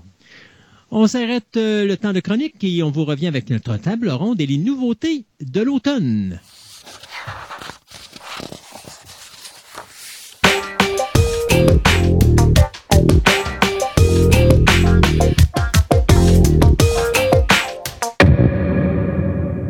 Durant la dernière émission, on a eu la chance de vous présenter Pascal Rowe, qui est notre nouveau chroniqueur littéraire, d'ailleurs qui a su, je pense, avec toute la pression qu'il avait sur ses épaules, a su vraiment euh, être au niveau de des attentes de, de- l'équipe et de- des auditeurs? Et donc aujourd'hui, ce qu'on va faire avec Pascal, c'est que on a dit, écoute, pour vraiment que les gens apprennent à connaître le style de littérature que peut aimer Pascal, eh bien, il faudrait peut-être qu'il nous fasse ses coups de cœur de l'année 2019. Et donc, c'est ce qu'on va faire dans cette chronique aujourd'hui, Pascal. On va parler de tes coups de cœur de l'an dernier. Alors, j'ai lu euh, en 2019 148 livres de tous les genres. Vous allez voir que vraiment j'aime tous les genres, avec une prédilection pour la SF, mais vous allez voir que c'est pas nécessairement une prédominance dans les coups de cœur. Quand on dit la SF, je m'excuse de te couper, on parle science-fiction. Science-fiction, fantastique, fantasy, disons littérature de l'imaginaire, Ouais. pour être plus, euh, plus vaste. Et j'ai eu un peu de mal à me tenir à euh, 10 coups de cœur parce que j'en ai aimé beaucoup. Euh, c'est sûr que à la base, je choisis des choses où je me dis ah tiens ça a l'air intéressant. Je vais jamais vers des livres parce qu'on m'en a tellement parlé dans les médias. Généralement, c'est je prends un livre en librairie, oh ça a l'air bon, ou la libraire qui connaît mes goûts me dit hey ça tu vas aimer ça. C'est vraiment important les libraires indépendants qu'on va voir, qui connaissent vos goûts, qui savent ce que vous avez aimé, que vous revenez et vous, lui dites euh, comme euh, je sais que j'aime beaucoup Monica à la librairie Morancy, fait que je vais le redire. Monica et Julie à la librairie Morancy, Julie de Julie Lioli aussi. Et Monica, à chaque fois que c'est Hey, tu vas aimer ça, fait que j'ai pas le choix de l'acheter. Et je l'aime à chaque fois. Donc, il y en a quelques-uns là-dedans. Euh, Peut-être que c'est elle qui me les a recommandés, je le sais plus, on verra bien. Hmm. Donc, on va commencer. J'ai fait ça dans l'ordre de lecture. On va commencer par un essai philosophique. OK. Ça s'appelle Sincèrement Vôtre, écrit par René Bolduc aux éditions. euh, voyons, c'est la collection Essais libres à la maison d'édition Poète de Brousse. Et René Bolduc est un professeur de philosophie au cégep.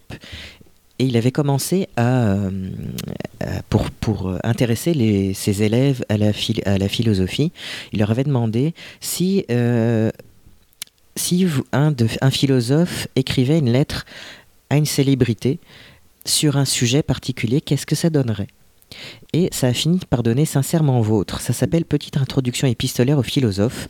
Alors la particularité de ce, de ce bouquin, c'est que il a imaginé des euh, philosophes qui écrivent à des célébrités d'aujourd'hui, comme par exemple Épictète écrit à l'enragé du volant.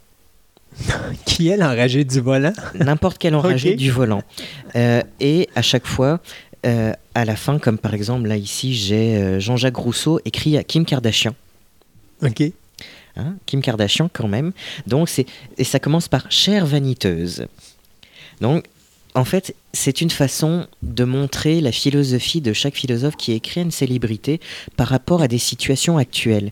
Et à la fin de chaque lettre, il y a une présentation de l'auteur, comme Jean-Jacques Rousseau. Puis là, on, on donne les grandes lignes de qui était Jean-Jacques Rousseau, avec des, euh, euh, recommandations de lecture de cet auteur-là, comme Hegel écrit aux, aux. Tu sais, les involuntary célib- célibataires Mhm. euh, qui euh, sont des hommes enragés parce qu'ils n'ont pas de blonde, etc., puis qui pensent que les femmes sont responsables. On a Henry David Thoreau qui écrit au Carré Rouge. On a euh, Orwell qui écrit à Trump. Oh mon Dieu. On a Heidegger qui écrit à Tout le monde en parle. On a euh, Anna Arendt qui écrit aux grosses compagnies qui gagnent beaucoup d'argent. Et c'est une façon de montrer les philosophies via des situations actuelles. C'est vraiment intéressant. C'est un essai dont on n'a absolument pas assez parlé en 2019. Euh, c'est préfacé par Normand Baillargeon, rien de moins. Et c'est vraiment intéressant. C'est c'est facile à lire. Même si vous avez jamais lu de philosophe de toute votre vie, vous allez regarder ça, vous allez en lire l'un après l'autre. C'est Aristote qui écrit à l'ami qu'on a perdu. C'est- simple, c'est limpide. Pour la- la- l'auteur, à ce moment-là, il a fait. Il a fait un job de recherche, je suppose. Ben, c'est sûr que c'est un professeur, donc il connaît bien ses, ses personnalités, mais je veux dire, quand il parle de la personnalité euh, euh, qui parle à une autre personnalité, il faut quand même qu'il soit capable d'écrire comme cette personnalité-là aurait écrit à l'époque où elle était. Oui. Oui. Donc, ça demande quand même un certain travail de recherche et de lecture. C'est un travail de recherche, de lecture, c'est un travail de, de- de stylistique aussi. Et René Bolduc, il faut le dire, euh, fait aussi de la radio. euh, je l'avais d'ailleurs à la radio à Ancrage dans le temps. C'est quelqu'un qui vulgarise extrêmement bien, qui est quelqu'un qui est extrêmement brillant. Fait que vous devez absolument lire Sincèrement Vôtre. Vous avez comme pas le choix, sinon euh, euh, je vous parle plus. Ça, ça commence pas bien, deuxième ça commence chronique. pas bien. là. Hey, hey. Mais non, sérieusement, c'est moi je me disais oui, bon, ok, euh, un bouquin qui introduit la philosophie. Bon, ça fait long. Mes cours de philo remontent à très très longtemps. Mhm. J'ai retrouvé des choses que je connaissais. J'ai appris sur des philosophes que je n'avais pas étudiés euh, euh, au lycée. Fait que c'est vraiment un essai très intéressant à mettre entre les mains des parents, des professeurs, euh, les bibliothécaires devraient en parler. Franchement, c'est vraiment une réussite ce livre-là, parce que c'est très rare qu'on puisse intéresser euh, le lecteur lambda à la philosophie, mais c'est euh, parfaitement réussi avec celui-ci. Si quelqu'un n'est pas habitué à la philosophie, est-ce qu'il doit se préparer d'une certaine façon avant la lecture ou il va Non. tout de suite, il va... euh, Il va pouvoir comprendre assez vite, justement parce que la, la table est mise pour expliquer euh, via le texte euh, la philosophie de... de- Il y a des philosophes que je connaissais pas dedans. Parce que je, je les ai jamais lus, je les ai jamais étudiés, et c'est assez simple. Et après ça, comme il y a les pistes de lecture, pour aller plus loin, c'est vraiment, vraiment très très bien fait. Donc, premier coup de cœur de l'année, Hmm. ça commençait bien. Le deuxième est également un essai. Je ne l'ai pas sur moi parce que je l'ai emprunté à la bibliothèque. Ça s'appelle Trop intelligent pour être heureux, l'adulte surdoué de Jeanne Sio-Fachin aux éditions Odile Jacob. Pourquoi lire sur l'adulte surdoué? Parce que euh, la plupart des ouvrages qui existent sont sur les enfants surdoués. Mais qu'est-ce que ces enfants deviennent une fois adultes? Ces enfants, admettons qu'ils n'aient jamais été diagnostiqués comme surdoués. Ça a l'air bizarre de dire hey, diagnostiqué surdoué, c'est pas une maladie. C'est parce qu'être Mhm. surdoué, c'est pas forcément une sinécure. C'est pas forcément facile, ça veut pas dire que vous allez bien vous intégrer au travail, ça peut même vouloir dire exactement l'inverse. Mhm. Parce que euh, vous voyez, on- il y a le terme surdoué, mais on peut utiliser plutôt haut potentiel, ce qui veut dire qu'on a un potentiel. Après ça, il faut l'utiliser, ce potentiel. Ça ne veut pas dire qu'on est capable de l'utiliser, ça ne veut pas dire qu'on a les outils. Donc avoir un diagnostic de haut potentiel Mhm.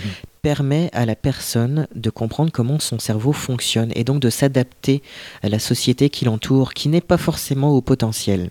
Ben non, et en plus, on vit dans une société qui essaye de tout égaliser.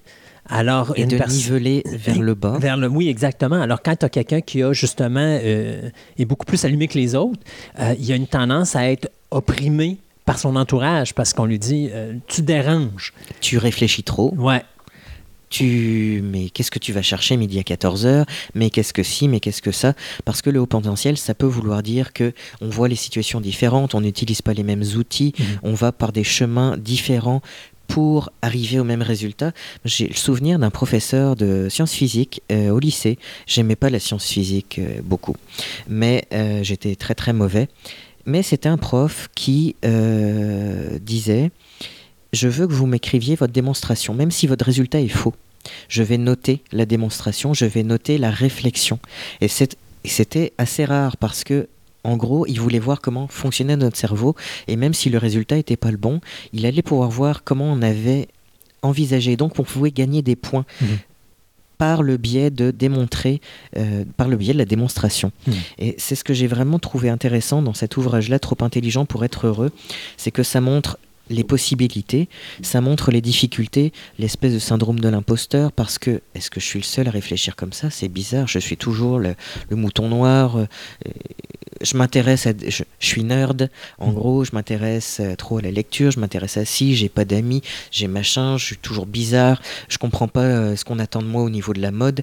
C'est tout- toutes sortes de choses qui, qui font de la, la personne au potentiel possiblement un futur dépressif. Euh, je connais quelques personnes qui sont dans ce cas-là. C'est d'ailleurs une amie qui euh, lit énormément sur le sujet pour comprendre enfin le fonctionnement de son propre cerveau, qui me l'a recommandé, et c'est le meilleur livre que j'ai lu sur le sujet. Euh, Jeanne Siofachin, c'est une, une psychologue française spécialisée là-dedans. Elle a aussi écrit sur les enfants surdoués, mais celui-ci, l'adulte surdoué, quand on lit, c'est comme C'est vraiment quelque chose de particulier comme sujet. Donc le sujet du haut potentiel, les gens se disent oui, oh, c'est juste des gens qui veulent se faire dire qu'ils sont intelligents. Non, c'est pas ça du tout. C'est des gens qui ont envie de se faire dire qu'ils sont normaux. Ouais. Tout simplement. Ou que tu faudrait que tu les laisses aller, puis le monde serait probablement beaucoup mieux que ce qu'il est présentement. Eh oui, d'ailleurs, je pensais euh, euh, t'es- au philosophe, c'était quoi? C'était Platon ou euh, Socrate qui disait que la majorité généralement était ignorante? On peut très souvent dire ça, la majorité ignorante, et puis quelques personnes par-ci par-là qui voudraient faire entendre leur voix parce que hey, c'est pas comme ça que je le vois, puis on pourrait faire différemment, mais qui sont pas des majorités, parce que ce sont parfois des gens qui ont du mal à exprimer les façons de faire parce qu'ils ont été, euh, comme tu dis, euh, Opprimé. opprimés, mis de côté euh, toute leur vie. Mm. Donc c'est vraiment un ouvrage important. Donc Trop intelligent pour être heureux, l'adulte surdoué par Jeanne Siofachin aux éditions Odile Jacob. Un excellent essai. On passe à de la science-fiction Oh! de synthèse euh, par Caroline Georges aux, éditions Alto.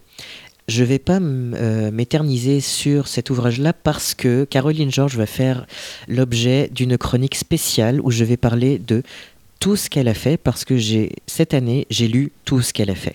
Absolument tout. J'ai même écouté ce qu'elle a fait parce qu'elle a aussi euh, un, euh, un projet euh, euh, j'allais dire euh, C'est comme des audiobooks? euh, c'est pas un audiobook, c'est c'est comme une espèce de performance musicale orale dans le cadre de euh, parce que c'est une artiste non pas multidisciplinaire mais interdisciplinaire parce qu'elle considère que tous ses projets, que ce soit des projets graphiques, visuels, euh, euh, d'écriture, tout ça se rejoint dans un même projet. C'est une, c'est une auteure absolument fascinante. Donc, je, je vais évidemment de synthèse, c'est particulièrement bon. Euh, on parle ici, par exemple, de la, le désir d'oublier le corps totalement et de devenir quasiment un être virtuel. C'est vraiment quelque chose de très intéressant, mais je vais y revenir plus tard. C'est là que je te disais tantôt qu'il y a quelque chose là-dedans que tu connais. Ok. Tu ne sais pas, mais tu connais. La Tour de Babylone de Ted Chiang chez Folio SF, c'est un recueil de nouvelles de science-fiction. Ted Chiang, c'est un petit génie qui énerve tout le monde. C'est un nouvelliste. Il n'écrit que de la nouvelle. Il ne publie que de la nouvelle. Et des fois, ça lui prend trois ans pour publier une nouvelle parce qu'il travaille énormément là-dessus. Mais chaque fois qu'il la publie, il rafle, il, râle- il rafle tous les prix. D'où la raison pourquoi tout le monde est. Tout le monde, Ouais. chaque année où il y a une nouvelle de Ted Chiang en lice, c'est comme, ah, de toute façon, c'est Ted qui va gagner, fait que c'est pas la peine. Euh, il gagne le Hugo, le Locus, le Nebula, tous les gros prix américains possibles et imaginables. Il les, euh, il les gagne. Donc ce recueil-là, La Tour de Babylone, ce sont des nouvelles très souvent très intellectuelles, très, euh, très précises. Il, a fait des recherches en, exolinguistique pour certaines de ses nouvelles, d'autres des recherches archéologiques. C'est- ce sont des univers fascinants, mais la nouvelle dont je veux te parler là-dedans, ça s'appelle L'histoire de ta vie. Et tu connais cette histoire parce que Denis Villeneuve en a fait le film Arrival. Oh mon Dieu, oui, OK. Ah, il faut le savoir que l'histoire de ta vie, donc, qui, qui, euh, qui prend le, le thème très classique de les extraterrestres arrivent sur Terre. Et là, qu'est-ce qu'on fait? Sauf que au lieu de leur envoyer euh, les militaires avec des gros fusils pour aller les tuer ou les combattre, on se dit tiens, on va engager euh, une linguiste pour essayer de communiquer avec eux. Et donc, c'est l'histoire, c'est la nouvelle la plus touchante de tout le recueil parce que ce que je reproche un petit peu à Ted Chiang, même si j'ai beaucoup aimé ça, c'est que ça reste très cérébral. Ce sont des nouvelles extrêmement cérébrales, très brillantes, très intéressantes, très au niveau de la science. Il a fait des recherches extraordinaires. Et la particularité de cette nouvelle, c'est que elle est très émotive, comme dans le film, quand on comprend enfin ce qui se Mhm. passe et que là t'es comme. Puis là, moi je pleure parce que je pleure beaucoup devant les films. Je pleure beaucoup en lisant. Des fois, je lis dans, dans les, dans des endroits publics, puis je me mets à pleurer, puis les gens me regardent. Tout va bien, c'est mon livre. Et cette nouvelle-là est extrêmement touchante, en plus d'être au niveau de la, de la linguistique, tout ce qu'il a créé, c'est extraordinaire. Cette nouvelle-là, ça lui a pris 5 ans pour la faire. Parce qu'il a décidé de faire des études en linguistique, parce Mhm. qu'il voulait écrire une nouvelle là-dessus. Fait que, tu sais, il, il a. ah, c'est exceptionnel, puis le, le- le- film est exceptionnel. C'est moi, c'est un des meilleurs films de science-fiction que j'ai vu dans les dix dernières années. Mhm. C'est un chef-d'œuvre à mes yeux. C'est à mettre avec, euh, je sais pas moi, Blade Runner, le, évidemment l'original, euh, Interstellar, et puis euh, Soleil Vert. Mhm. c'est ça, ça fait partie de mes, euh, de, de, de- de mes extraordinaires euh, Des coups de cœur des cinématographiques. coups de cœur cinématographiques à vie. Euh, donc, j'ai enfin lu le recueil. Il est paru, il n'est pas paru en 2019. C'est un recueil qui est paru, euh, comme tu vois, il est même signé, Wow. euh, qui est paru en 2002 en anglais et qui a été traduit en 2006. Mais je l'avais acheté après avoir rencontré l'auteur, puis je m'étais dit, je vais le lire à un moment donné, puis tu sais comment c'est. Ouais. Tu mets le livre sur la pile, puis la pile augmente, puis à un moment donné, c'est comme, hey, j'ai pas encore lu Chiang. Fait que là, je me suis dit, je vais finir par le lire. J'avais pas encore vu le film. J'ai lu d'abord la nouvelle. J'ai regardé ensuite le film et j'ai comme fait, my god, mais pourquoi j'ai attendu si longtemps? C'est un coup de cœur. Pour, un sa- pour le savourer beaucoup mieux. Ah, pour le savourer extraordinairement mieux, il a publié un autre recueil en anglais qui est tout aussi cérébral apparemment. Je vais probablement le lire, mais c'est une autre, euh, une autre histoire. Donc, La Tour de Babylone, le recueil de nouvelles de Ted Chiang chez Folio SF, un petit génie euh, nouvelliste Mhm. extraordinaire. On passe à la poésie. OK. J'ai découvert ça grâce à une amie écrivaine aussi. Je lui avais dit, je veux me remettre à lire de la poésie. Qu'est-ce que tu me conseilles au Québec? Et là, elle m'a, elle m'a sorti la pile. Puis elle m'a dit, commence par ça. Fait que j'ai commencé par ça. Ça s'appelle Plus haut que les flammes de Louise Dupré aux éditions du Nord-Roi. Et je vais pas en parler en long, en large et en travers. Je vais juste te lire le début parce que c'est un très long poème en plusieurs parties. Ça commence ainsi. Ton poème a surgi de l'enfer.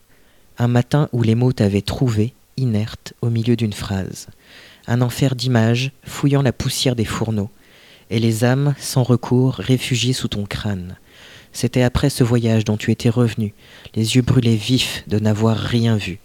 Rien, sinon des restes, comme on le dit d'une urne qu'on expose. Le temps de se recueillir, devant quelques pelletées de terre, car la vie reprend, même sur des sols inhabitables. La vie est la vie, et l'on apprend à placer Auschwitz ou Birkenau dans un verre, comme un souffle insupportable. L'auteur a visité les camps de la mort, Auschwitz, Birkenau, Mhm. et ça l'a tellement Bouleversé. bouleversé qu'elle en a fait un recueil. C'est pas qu'elle parle des camps, c'est que là, dans ce, ce recueil, elle s'adresse à un enfant. Un enfant qui est probablement son, petit-fils, un petit enfant, probablement pas son enfant, mais et qui se demande tu vas grandir dans un monde affreux, tu vas grandir dans un monde violent, tu vas grandir dans un monde où les gens s'entretuent. Et c'est d'une puissance, moi je le lisais ça, puis j'étais comme... J'avais l'impression de, de- manquer d'air à certains en- moments parce que c'est c'est d'une poésie, c'est puissant, c'est... C'est pourtant, c'est plein de vie, parce que les poètes ont, ça de particulier, c'est qu'ils prennent quelque chose qui est, qui est affreux, qui est hideux, et c'est beau. Et là, tu te dis, peut-être l'espoir, parce que la beauté existe partout. J'en dirai pas plus, sauf que c'est c'est probablement un des recueils qui m'a le plus marqué cette année, plus haut que Les Flammes de Louise Dupré, aux éditions du Norrois. De la poésie extrêmement intense, vraiment à découvrir pour les amateurs de poésie et les autres. On passe à David Goudreau. Quand- oui, quand tu vas nous parler euh, probablement dans ta prochaine chronique. Oui, ma prochaine chronique se, euh, fera l'objet de David Goudreau et de tout ce que j'ai lu, parce que lui aussi, j'ai lu tout ce qu'il a fait dans l'année 2019. J'ai tout lu, j'ai tout écouté, parce qu'il y a aussi... euh, il est... Comment dire Je vais y revenir, mais David Goudreau, c'est un poète, c'est un écrivain, c'est un slammer. Slammer qui est le premier Québécois à remporter la Coupe du Monde de Slam à Paris en 2011. Ça avait jamais... C'est quoi du slam? Le slam, c'est euh, c'est une poésie performée euh, sur scène, pas de musique, rien. euh, deux ou trois minutes pour faire sur un thème. Et le slam est quelque chose de très vivant, très. comment dire, une poésie très rythmée, très. on, on connaît euh, souvent Grand Corps Malade, le, le chanteur, et c'est pas tout à fait du slam parce qu'il y a de la musique derrière, mais Mhm. c'est quand même un slammer à la base. Donc le, le slam, c'est une poésie performée extrêmement vivante. Donc à la base, c'est un slammer. J'ai lu cette année euh, de lui, j'ai tout lu, mais là je vais juste dire deux, trois mots sur Ta mort à moi. C'est un roman paru chez Stanké et c'est probablement un roman qui fait partie de mon top 20 à vie de tout ce que j'ai lu, qui parle euh, d'un thème aussi joyeux que le suicide de la- et de ce qui pousse les génies à ne plus vouloir vivre. Parce que là-dedans, le personnage est un génie, c'est une poétesse de génie. Et j'en dirai plus dans ma chronique, mais ça fait partie vraiment de mes coups de cœur absolus. On va y revenir. On revient à la science-fiction, mais jeunesse cette fois-ci. Ça s'appelle Pilleur de rêves de Chéri Dimaline aux éditions Boréal Inter. Et je sais pas pourquoi, c'est classé en, en science-fiction jeunesse parce que ça pourrait très bien être dans une collection adulte. La particularité, c'est que c'est de la science-fiction autochtone. Il n'y en a pas beaucoup. Euh, on est dans un monde euh, futur, lointain, mais pas précisé quand. On est au Québec, au Canada, mais disons dans la euh, Non. Québec et le, le nord, dans la forêt. Euh, c'est le monde est évidemment euh, c'est un monde dystopique ravagé par euh, toutes sortes de maladies, etc. De moins en moins de ressources. Fait, de toute façon, on s'engage vers là. Et dans ce monde ravagé, les êtres humains ont perdu la capacité de rêver. Plus personne ne rêve. Sauf les peuples autochtones, qui, eux, ont encore cette capacité de rêver. Euh, et le secret réside dans la moelle de leurs os. Donc évidemment, qu'est-ce qui se passe? L'humanité veut recommencer à rêver, et donc, on traque et on chasse les autochtones. C'est le retour des pensionnats, c'est le retour de la barbarie contre les autochtones. On veut leur secret. Donc ils vont dans des pensionnats dont ils ne reviennent jamais. Et là, on suit un jeune autochtone qui s'appelle Frenchy, dont euh, la famille a été décimée ou perdue, qui a perdu son frère euh, et qui est dans la forêt. Et tout le monde se dit on va aller vers le nord parce que on dit, la rumeur veut que dans le nord, il y ait des camps de résistants autochtones contre la barbarie. Donc il marche et il tombe sur un groupe euh, d'autochtones qui est dirigé par Mig, qui est, qui est pas l'aîné, mais qui est le sage euh, du groupe, et qui les mène vers le nord pour essayer et la particularité, c'est que dans la forêt, ils sont pas à l'abri parce qu'il y a des gens qui les cherchent, qui les chassent. Euh, je me rappelle plus le, le, euh, le nom qu'ils portent, j'ai quand même lu ça cette année, mais il y a des milices, comme une espèce de Gestapo, qui chassent ces, ces- ce peuple pour pas les exterminer, mais pour leur voler Mhm. leur capacité à rêver. C'est un extraordinaire roman qui est intense, c'est dramatique, il y a des morts, c'est... c'est- Et, y a- et la particularité, c'est que l'auteur est, euh, est d'origine autochtone, donc elle mêle effectivement les traditions, les traditions orales et les traditions de rêve et une partie de mythologie, mais sans en faire trop, sans entrer dans les clichés, parce qu'elle fait pas de clichés, elle est elle-même autochtone, donc Mhm. elle sait de quoi elle parle. C'est pas comme si moi je me mettais à dire, hey, je vais mettre en scène un peuple autochtone, je vais me planter. Parce que je vais probablement parler de clichés insupportables qui n'ont pas l'air d'être des clichés insupportables pour moi. C'est un excellent roman, c'est noir, c'est c'est de la très bonne science-fiction. Je suis arrivé à la fin et j'ai comme fait. C'est quand même drôle de voir que ça a été fait pour un auditoire jeunesse, comme tu disais tantôt. Oui. Là, c'est... C'est parce que le personnage principal est un jeune métis qui a, euh, au début de l'histoire, qui a 13-14 ans, mais franchement, je pense qu'on pourrait avoir des personnages jeunes dans des romans adultes. Ouais. Mais en même temps, si ça permet à des jeunes de lire de la très bonne science-fiction en se disant hey, c'est pour moi plutôt que de se dire ah ça va peut-être être trop compliqué je sais pas trop euh, c'est peut-être une bonne façon de le faire. Euh, L'auteur, c'est la traduction de l'anglais. L'auteur a remporté le gouverneur général euh, en anglais.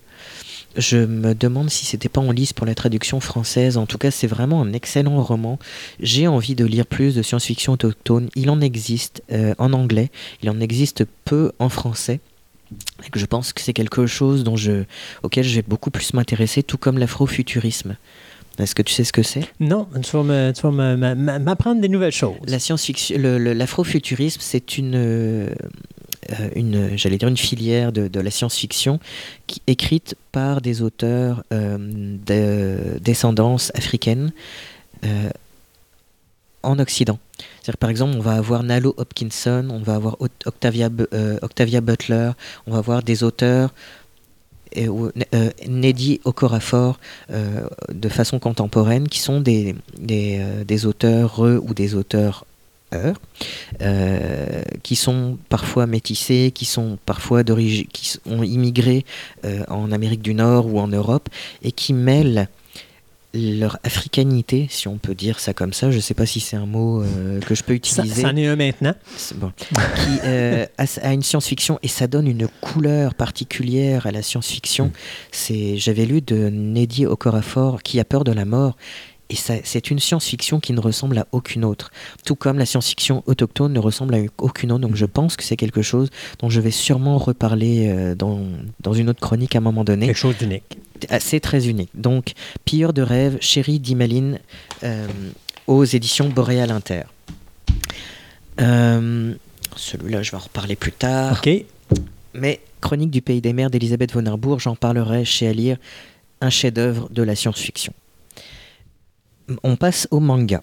Démocratia, euh, c'est du manga de euh, euh, Motoro Mase, qui a fait aussi l'excellente série euh, Ikigami Préavis de mort, donc je reparlerai peut-être.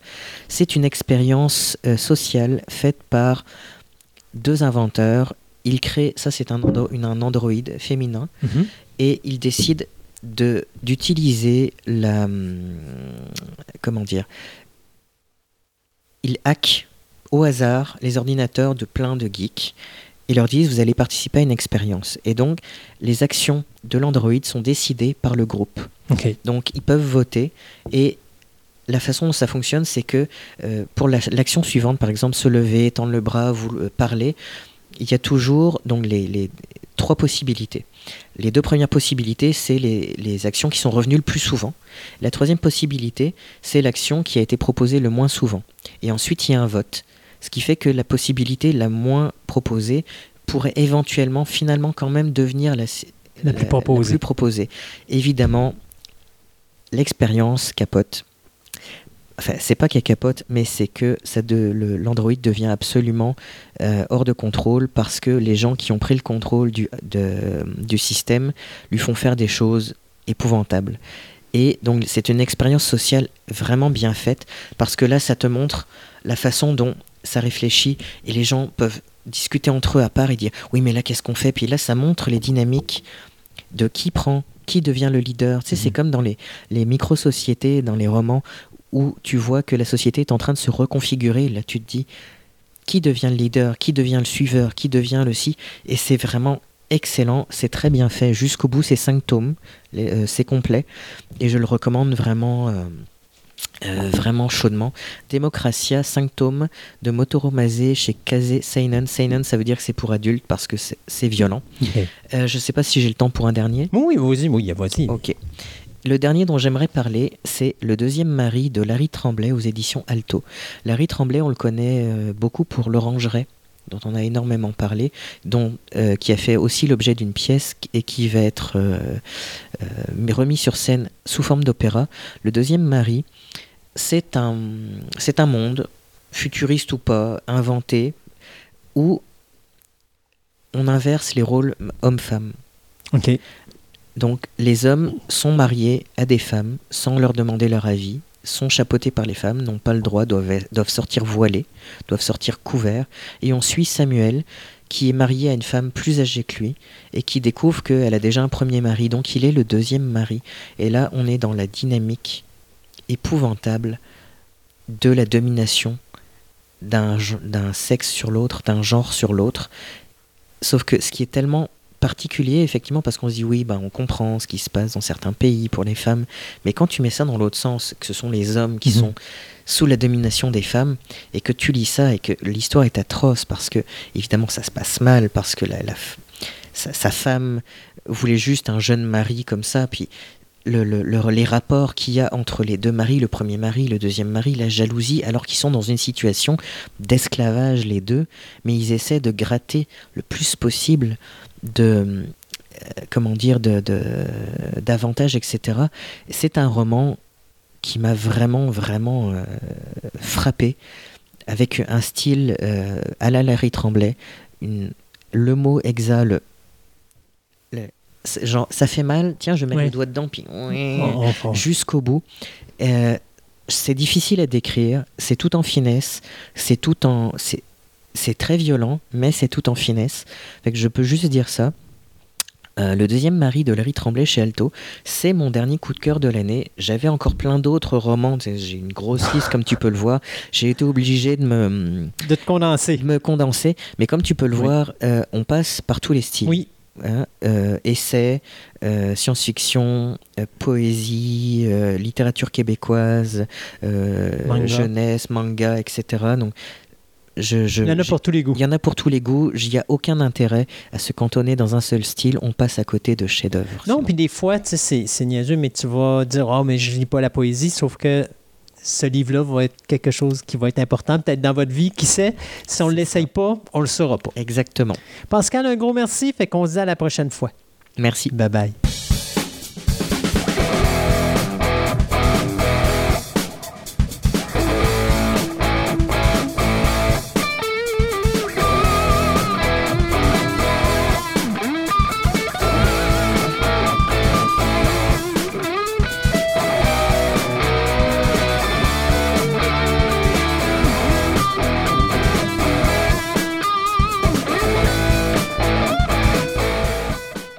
Venu ce temps, encore une fois, Sébastien, de parler de nos compétiteurs adorés, donc ceux qui font de vidéo ou de la radio De la radio. via les créations web. Ben oui. Hey, regarde, donc là, dans un premier temps, euh, je vais répondre à ton défi. Oh, Ouh! mon défi. Donne-moi ton défi. Tu m'avais parlé, tu dis, je veux avoir des fan-films Lego. Ouais, c'est vrai. Ben, c'était le fun parce que les créations web, tu sais, c'est plate. Les gens vont dire, hey, ils ont parlé de ça dans quoi? Mais, mais les créations web, le problème qu'on a, c'est que quand on va le voir sur l'application Fantastica, vous savez, l'application Fantastica que vous pouvez trouver sur notre page Fantastica, Oui, notre page Facebook, comme- c'est à utiliser, surtout quand vous voulez avoir quelque chose de spécifique. Euh, les gens vont voir dans la création web quoi? Des nouvelles créations web. Alors, ils savent pas où est-ce qu'ils sont les nouveaux, les différents films et tout le kit. C'est pas évident. Donc, euh, d'avoir une création web où est-ce qu'on parle d'un sujet en particulier, ça peut être vachement intéressant parce que Ben là, on va oui. parler création web Lego. C'est ça. Donc, on va parler des Lego. C'est sûr qu'on va faire. euh, on s'entend que des, des films Lego, généralement, c'est une, une minute, trois minutes, deux minutes. C'est pas vrai? oh, c'est pas très long. Qu'est-ce qui se fait du Lego Batman Movie? Ah ou ouais, du Lego ouais, Movie? Mais là, on parle pas de euh, de, de, de fan film. Mais non, mais un film Lego peut être plus Oui. qu'une minute ou trois minutes. Il peut être plus, Bon. mais pas pour le monsieur tout le monde à- sur les Pourquoi Internet. C'est rare. Ouais, peut-être. C'est rare. Donc, on va voir, ça va être des, des, des, petits petits segments. encore, des petits segments, puis on va en faire plusieurs. Puis on va voir. Donc, euh, le premier que je vais te parler, c'est The Great Escape. Donc, The Great Escape. Avec Steve McQueen McQueen. en Lego? Imaginez-vous dans un univers à la histoire de jouets, où nous avons deux personnages Lego qui ne rêvent que d'une chose le monde extérieur, celui qui est de l'autre bord de la vitre. là. Ouais, OK. Ah, Avec la Tan, petite lumière tan, qui rentre. tan. Alors que des générations de personnages Lego ont essayé, ils ont disparu. Oh Justement, non. dans le, le grand Beyond. là, The Great Beyond. soit écrasés par une auto ou mangés par le chat. Donc, Le- pourquoi pas le chien? C'est plus logique le chien que ben le oui, chat. mais c'était là. un chat dans l'histoire. Donc, Tu sais, le chat, là, il est tout petit. Le bloc Lego, il est aussi grand que sa gueule. Un chien, au moins, sacrément, c'est juste, bon, faut que c'est comme si c'est une pilule. Là. Je vais un suppositoire que je rentre par la bouche. Let's go. Ben, c'est ce que ce court-métrage essaie de nous expliquer et de nous démontrer surtout quand les deux amis euh, Lego elles montent un plan d'évasion de la chambre. Tan, tan, tan. Donc, ça, c'est vraiment là, comme vraiment, tu fais OK, ça va être. C'est bien fait, il y a des beaux effets spéciaux, puis il y a une belle histoire. là. C'est le fun de voir leur affaire, puis là, à un moment donné, quand tu vois le- le- la petite porte s'entrouvrir, puis tu vois le chat arriver, tu fais Non, pas le chat Tan, tan, tan. Ça dure 6 minutes 15 quand même. C'est quand même, Hein, euh, c'est quand même bien. Non, non, non, ils sont pas tous de même, mais il y en a quelques-uns qui sont comme ça. Euh, Lego, Lego Indiana Jones and the Raider of the Golden Blick. Je sais pas pourquoi, mais quand tu m'as parlé de- du film avant, à un moment donné, j'ai Indiana Jones qui m'est arrivé dans la tête, puis je voyais Indiana avec le chat en avant, puis son... Son fouette. Puis tu vois, le prochain qu'on parle après, c'est Indy. Ouais, Indio, Lego Indiana Jones and uh, the Raider of the Gold Brick. C'est un film de 5 minutes 9, c'est quand même pas Tu pire. vois? Ben tu oui. vois? Il est fait par M2 Film et dirigé par M. Peter euh, Peterson. C'est un minute, court-métrage. Il est fait par Peter Peterson. Peter Peterson. Ouais, Il faut croire que ses parents ne l'aimaient pas, hein? Non, je sais pas. Il n'avait aucune imagination. Peter Peterson.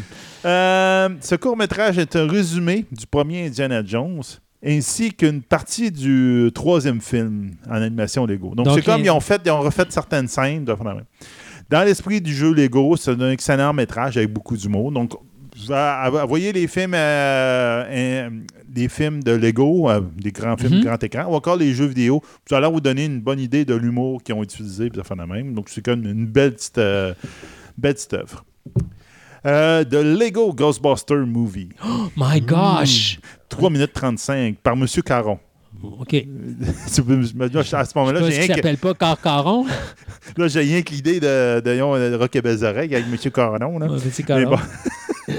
Encore là, on parle de tout le temps de stop motion. Donc, c'est créé. euh, Ben, de toute façon, tous les Legos sont faits en stop motion, t'as pas le choix. Ouais, c'est ça.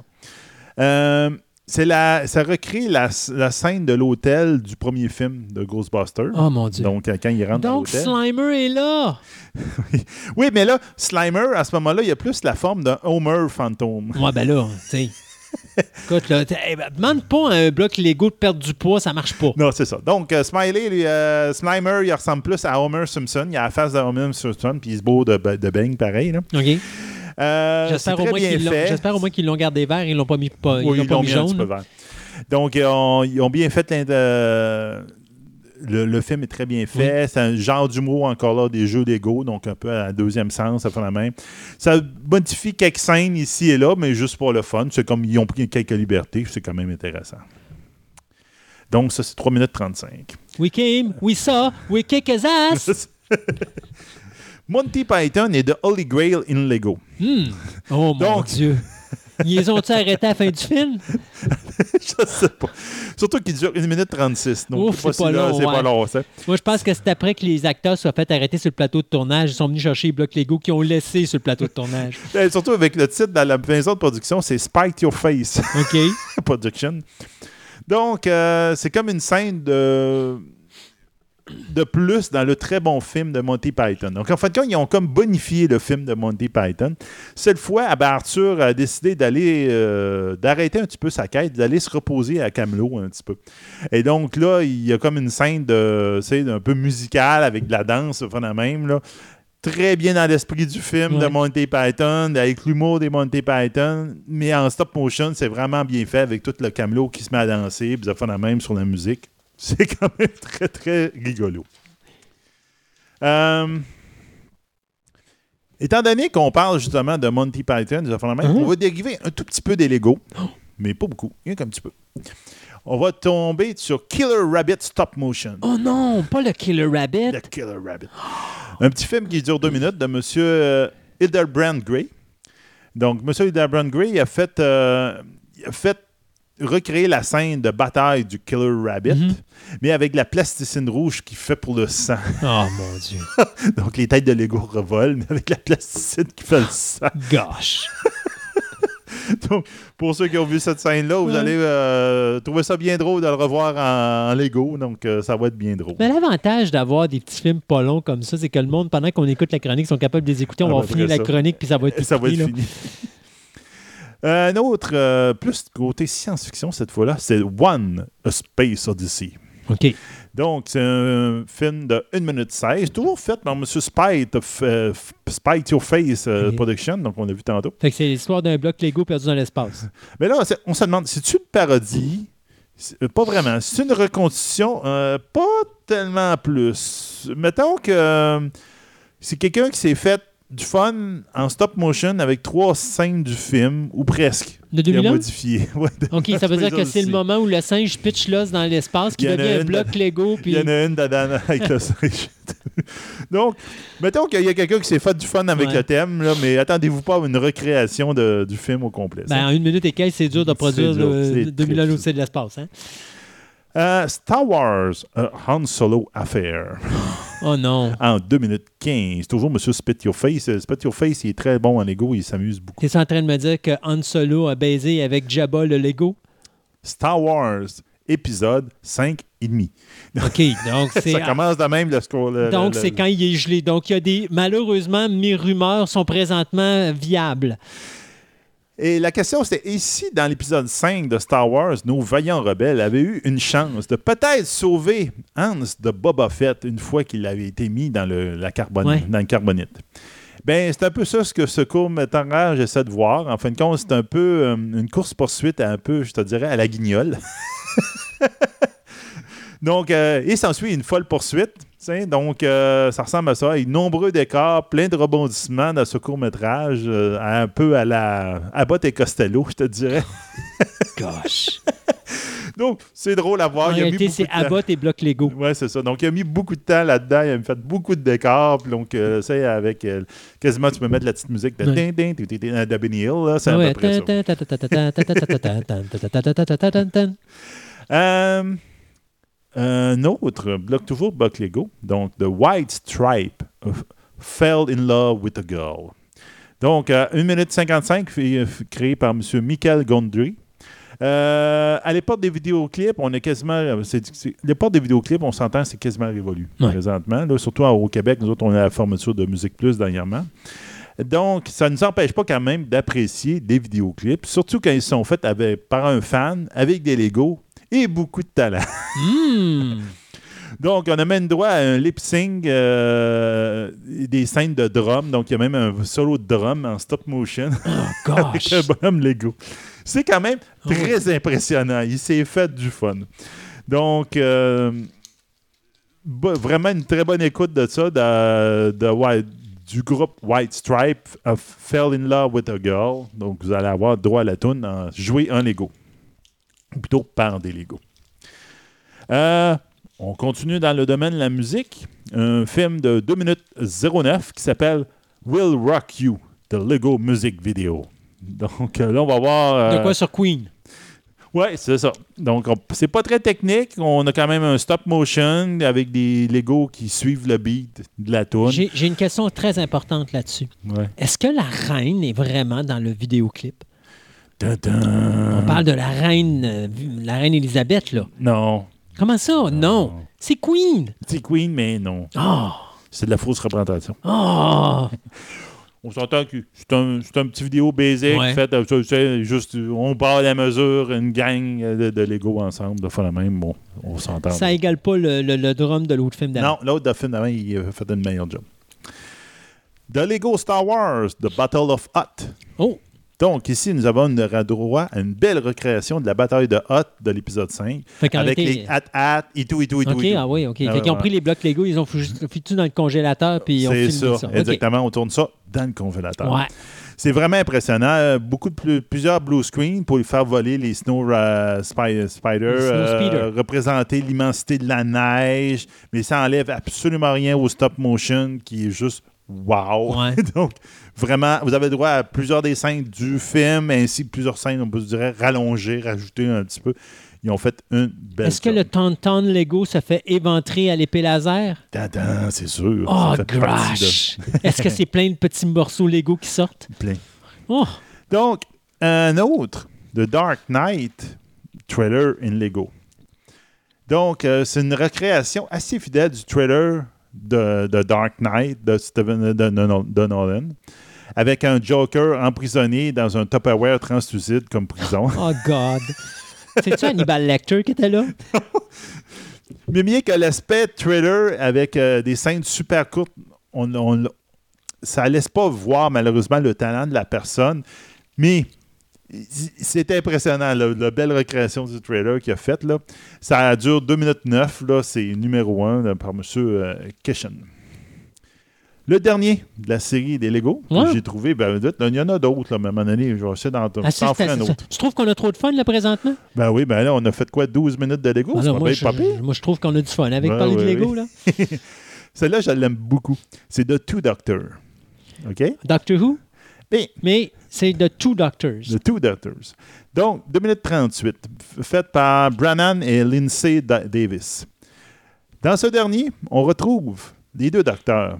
Dont, mais le premier docteur étant Indiana Jones the Raider of the Lost, dans The Raider of the Lost Ark, juste au moment où il va prendre la fameuse statuette au début du film. Ouais, ouais, ouais. Puis là, à ce moment-là, tu entends un bruit étrange et plutôt singulier et tu vois apparaître la boîte bleue dans le coin du, le- du Tu l'écran. vois apparaître quoi? La boîte bleue du docteur, docteur Who. Oh mon Dieu, la tardie. Donc, c'est le deuxième docteur. Ouais, OK. Et donc, le, le- le docteur et le docteur interagissent entre eux Donc, autres. le docteur Indiana Jones, Jones interacti- euh, fait de l'interaction avec le Doctor Who. C'est ça. donc, ils se sont fait du fun, puis je trouve que c'est original. A- c'est une belle idée d'utiliser le. Surtout que Two Doctors, puis toi, il y a déjà eu des épisodes de Doctor Ouais. Who qui s'appelaient de même. Est-ce euh, que ils ont. Est-ce que le tardi est, ap- est apparu avant que Indy prenne la statuette et qu'il déclenche la boule qui lui, tombe, qui lui court après, ou ça a été fait après? je te le dirai pas. Mais là, mais là, C'est le suspense. oh non! Euh, Combien de temps qu'il dure le film? euh, il dure 2 minutes 38. 2 minutes 38, c'est après. La boule va arriver dans pas long. Donc, euh, ça, j'ai vraiment été ben, impressionné, oui, de l'ouvrage qui a été fait. Peut-être pas de la technique de même, mais c'est pas grave. Captain Power is a Soldier of the Future. Ouais. Euh, no Time to Sorrow, the movie. Donc, c'est fait par monsieur, un gars qui s'est fait appeler Romus D. Le film dure 26 minutes 33. C'est un film qui est fait en 3D. OK? Donc, j'ai l'impression qu'il a utilisé un engine de, de, Là, on a- game- on de est- jeu. On est sorti du on est Lego. sorti là. du Lego OK. Donc, euh, il a utilisé, par l'impression, un, un jeu vidéo, donc il pouvait changer les apparences des personnages, de même. C'est fait totalement en 3D. C'est très impressionnant quand même pour un niveau amateur. Euh, ça reprend l'histoire à partir de la fin de la, deuxième, de la première saison. Puis c'est comme il, il invente un autre épisode, le premier épisode de la, la- de la deuxième saison. Euh, le voice acting, est vraiment ordinaire. C'est comme, en fin de compte, c'est euh, l'auteur qui fait la voix de tous les personnages, qui la transforme un peu, puis euh, il n'est pas anglophone. il n'est pas parfaitement anglophone. Mettons qu'il a un accent extrêmement cassé, donc c'est assez particulier. Mais c'est quand même impressionnant qu'il a réussi à faire avec son engin d'animation vraiment toutes les scènes. Les, euh, c'est juste dommage qu'il n'ait pas utilisé le vrai euh, un scénario dans l'esprit du Captain Power, dans le sens que les scénarios des premiers débuts de la deuxième saison du Captain Power sont disponibles sur le net. L'auteur les avait mis Ouais. en- euh, online. Donc, il aurait pu utiliser pour essayer de sortir. En place de ça, il a comme décidé que, j'invente qu'est-ce qui va se passer après, puis il part là-dessus. Euh, donc, on y suit les amis du Captain Power al- alors qu'il tente de euh, secourir Chase, donc la, la femme de l'équipe qui, s'était faite sauter dans la base pour pouvoir l'empêcher que les méchants la prennent.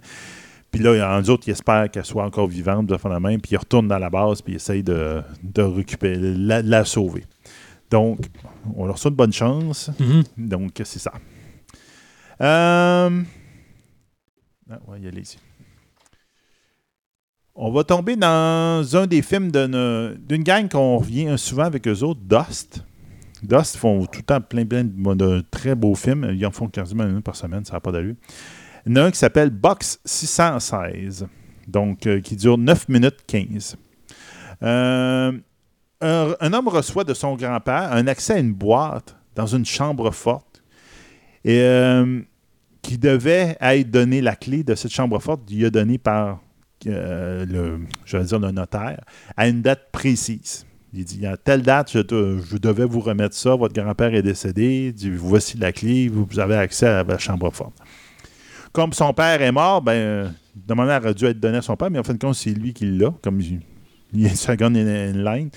Donc, c'est euh, j'ai l'héritage, j'ai la clé. Donc, euh, la personne qui s'occupe du compte euh, de la place où est la chambre forte le conduit jusqu'à la chambre forte. Il fait ouvrir la, la, la place, puis là, il voit qu'il y a plein d'objets, des vieilles dactylos, vieux magnétophones à cassette, un coffre-fort. Euh, un coffre-fort dans lequel il trouve un paquet d'allumettes. C'est quoi le rapport avec son grand-père, puis toute cette salle-là est vraiment étrange. C'est un très beau court-métrage de Dust. Euh, cette fois-ci, c'est de la science-fiction, mais c'est quand même bien réalisé. Il tient en haleine jusqu'à la fin. À la fin, tu sais pas vraiment ce qui va arriver. Puis ça même. Je vous compterai pas les punchs, parce qu'il y en a quand même euh, pas mal, mais euh, ça vaut vraiment la peine d'aller le voir.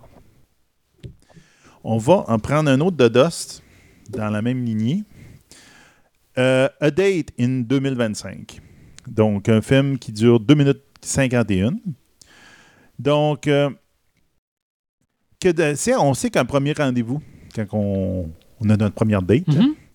c'est vraiment hyper stressant. Mais que dire quand si ce, ce dernier se passe dans le futur, où la majorité des interactions se font sur le web. Ah, Donc, imaginez-vous une société que tout le monde parle par l'écran. Excuse-moi, là. Ouais. C'est pas le futur, c'est aujourd'hui. Oui, c'est mais c'est pire qu'aujourd'hui encore. Donc, c'est vraiment tout le monde parle par Internet, tout le monde parle par des personnes, donc par des avatars. Ouais.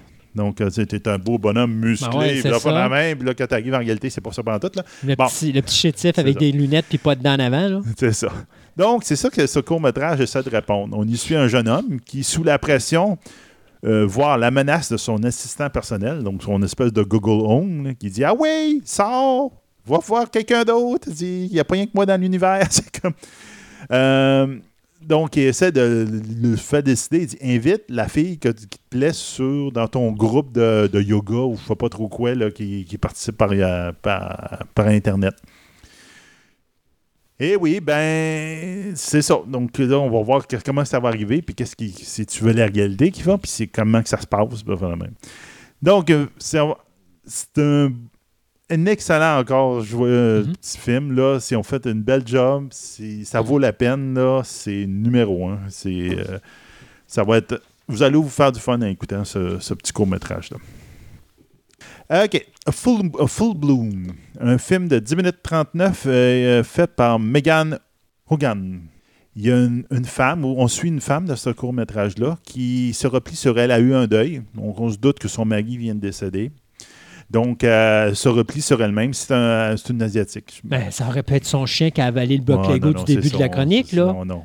Ou son chat. C'est son chat. Son chat, il a avalé le bloc Voilà. Lego, c'est sûr qu'il est décédé. Le maudit bloc Lego qui est plus grand que la pauvre gueule du chat. Donc, euh, elle, elle essaie de, de- Elle se replie sur elle-même, elle s'enferme dans sa maison. Puis pour comme passer le temps, elle cultive dans sa maison des, des plantes. Donc, pour euh, faire pousser une super belle fleur qu'elle a, elle commande des, par la poste des genres de vers de terre OK. pour comme entretenir la, la terre de son petit pot. là. Mais ces vers étranges, son vers de terre sont vraiment étranges. Ils sont, en finalement, sont très, très, très étranges. Parce que les autres, ils creusent pas juste dans la terre, mais ils creusent aussi dans le plancher de sa maison. OK. C'est pendant la nuit. Ce court-métrage-là a été mis en nomination plusieurs fois en 2019. Et ce qui est, euh, est vraiment des plus étranges. c'est comme. Mais c'est aussi extrêmement bien fait. Côté cinématographique, vous avez fait la même. En fin de compte, c'est. Tu as une histoire euh, fantastique, mais qui essaie de représenter la détresse de cette femme en deuil. là. Mhm. Donc, il y a comme un double sens à toute l'histoire. Regardez-la avec cet esprit-là. C'est bien fait, puis ça a vraiment. euh, ça vaut quand même la peine d'être mais c'est un film très particulier. C'est pas tout le monde qui va aimer. Donc, euh, je pense qu'on va régler là pour le moment. Écoute, je te dirais, vu qu'on a parti ça sur les blocs Lego, il y a un site qui s'appelle brickfilms.com Oui. qui a que des films Lego. Oui, on a plein, plein, plein de Puis en plus, c'est le fun parce que tu t'en vas là, puis il sépare tout ça en catégories comédie, action, drame, horreur, fantasy, documentaire, documentaire avec des blocs Lego, là, war et des euh, liens aussi pour aller voir d'autres films. Donc, euh, brickfilm.com, euh, tu m'enverras le lien, tu prends ça. Oui, c'est ça. Ouais, Puis va on, mettre mettra ça sur le site web pour gens qui veulent voir d'autres films Lego que notre ami Sébastien n'a pas parlé aujourd'hui. Ah oui, il y en a plein que je n'ai pas parlé. Alors Seb, un gros merci. De rien. Puis on se dit à la prochaine chronique Création Web.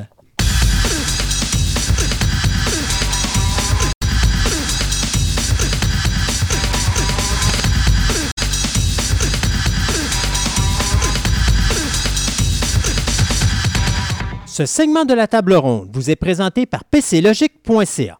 Vous avez besoin d'experts pour votre système informatique, votre réseau ou encore pour l'apprentissage d'un logiciel? PCLogic.ca est là pour vous servir et ce depuis 1996. Offrant un service personnalisé pour la vente et réparation d'ordinateurs personnels neufs ou usagés, leur équipe est en mesure de prendre en charge la gestion de vos ordinateurs, de votre parc informatique et de la sécurisation de vos données. PCLogic.ca est la place pour une solution parfaite à tous vos soucis informatiques. Allez donc les rencontrer au 93 80 Henri Bourassa à Québec ou rendez-vous sur leur site web au www.pclogic.ca.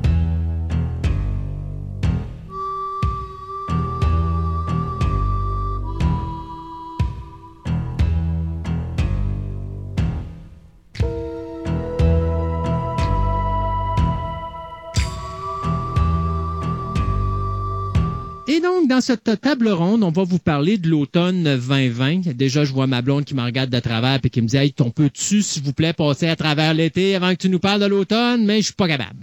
Euh, écoutez, on va commencer par le début. On a eu un nouveau euh, commanditaire qui s'est joint à nous dans la dernière émission, l'émission 79, qui s'appelle PCLogic.ca.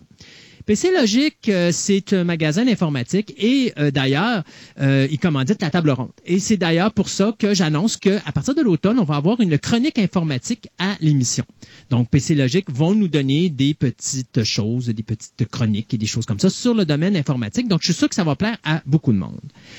Je vous confirme également qu'à cet automne, on va avoir notre chronique histoire. Donc, j'ai trouvé notre historien, qui est un gars qui étudie et qui fait son bac à l'université présentement, qui va nous faire euh, des euh, chroniques historiques. Donc, euh, et pas juste les chroniques sur le Québec, mais sur le monde entier. Donc, j'ai trouvé la petite perle rare. Ça va être vraiment le fun à voir ça.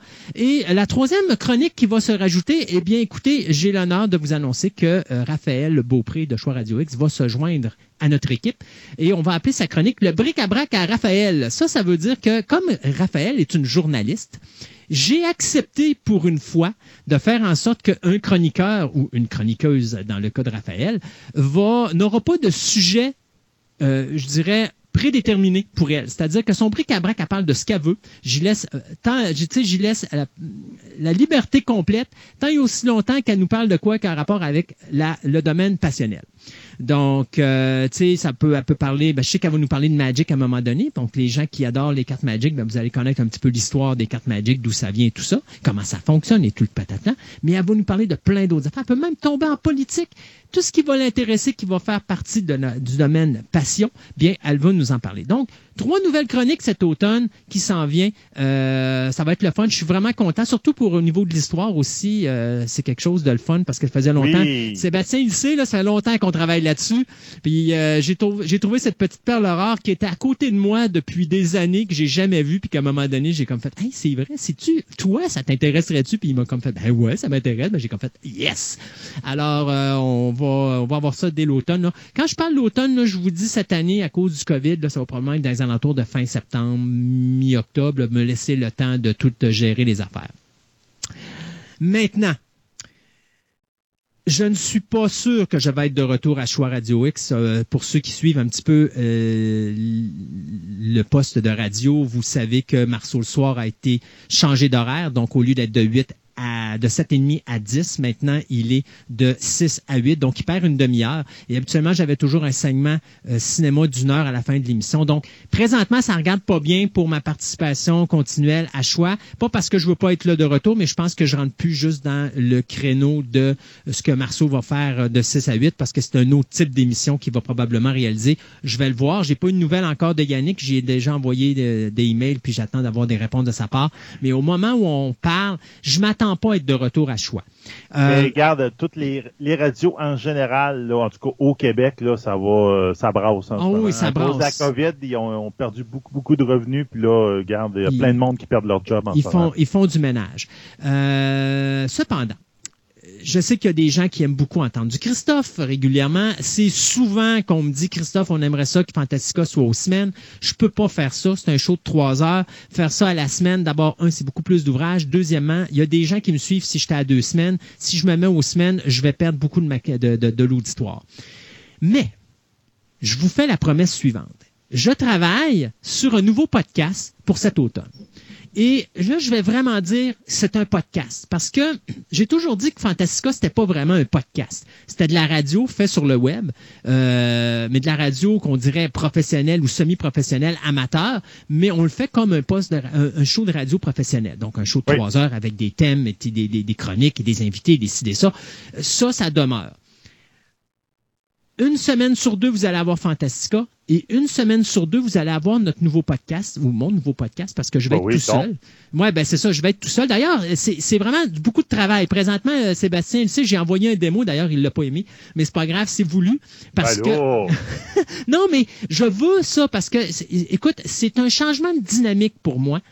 J'ai toujours l'habitude d'être avec du monde, même si j'ai une grande boîte puis que j'arrête pas de parler. J'ai toujours l'habitude d'avoir du monde avec moi qui vont me relancer, qui vont me permettre de réactiver ma, ma, ma, mon, mon, mon verbomoteur puis d'embarquer sur un nouveau sujet. Là, je suis vraiment tout seul. Et je voulais pas faire la même affaire que je faisais à Fantastica. Euh, je veux pas faire la même affaire que je fais à Marceau parce que ce que je faisais à Marceau, je le refais pour Fantastica. Donc, je voulais pas faire la même chose, mais je voulais garder à peu près la même idéologie.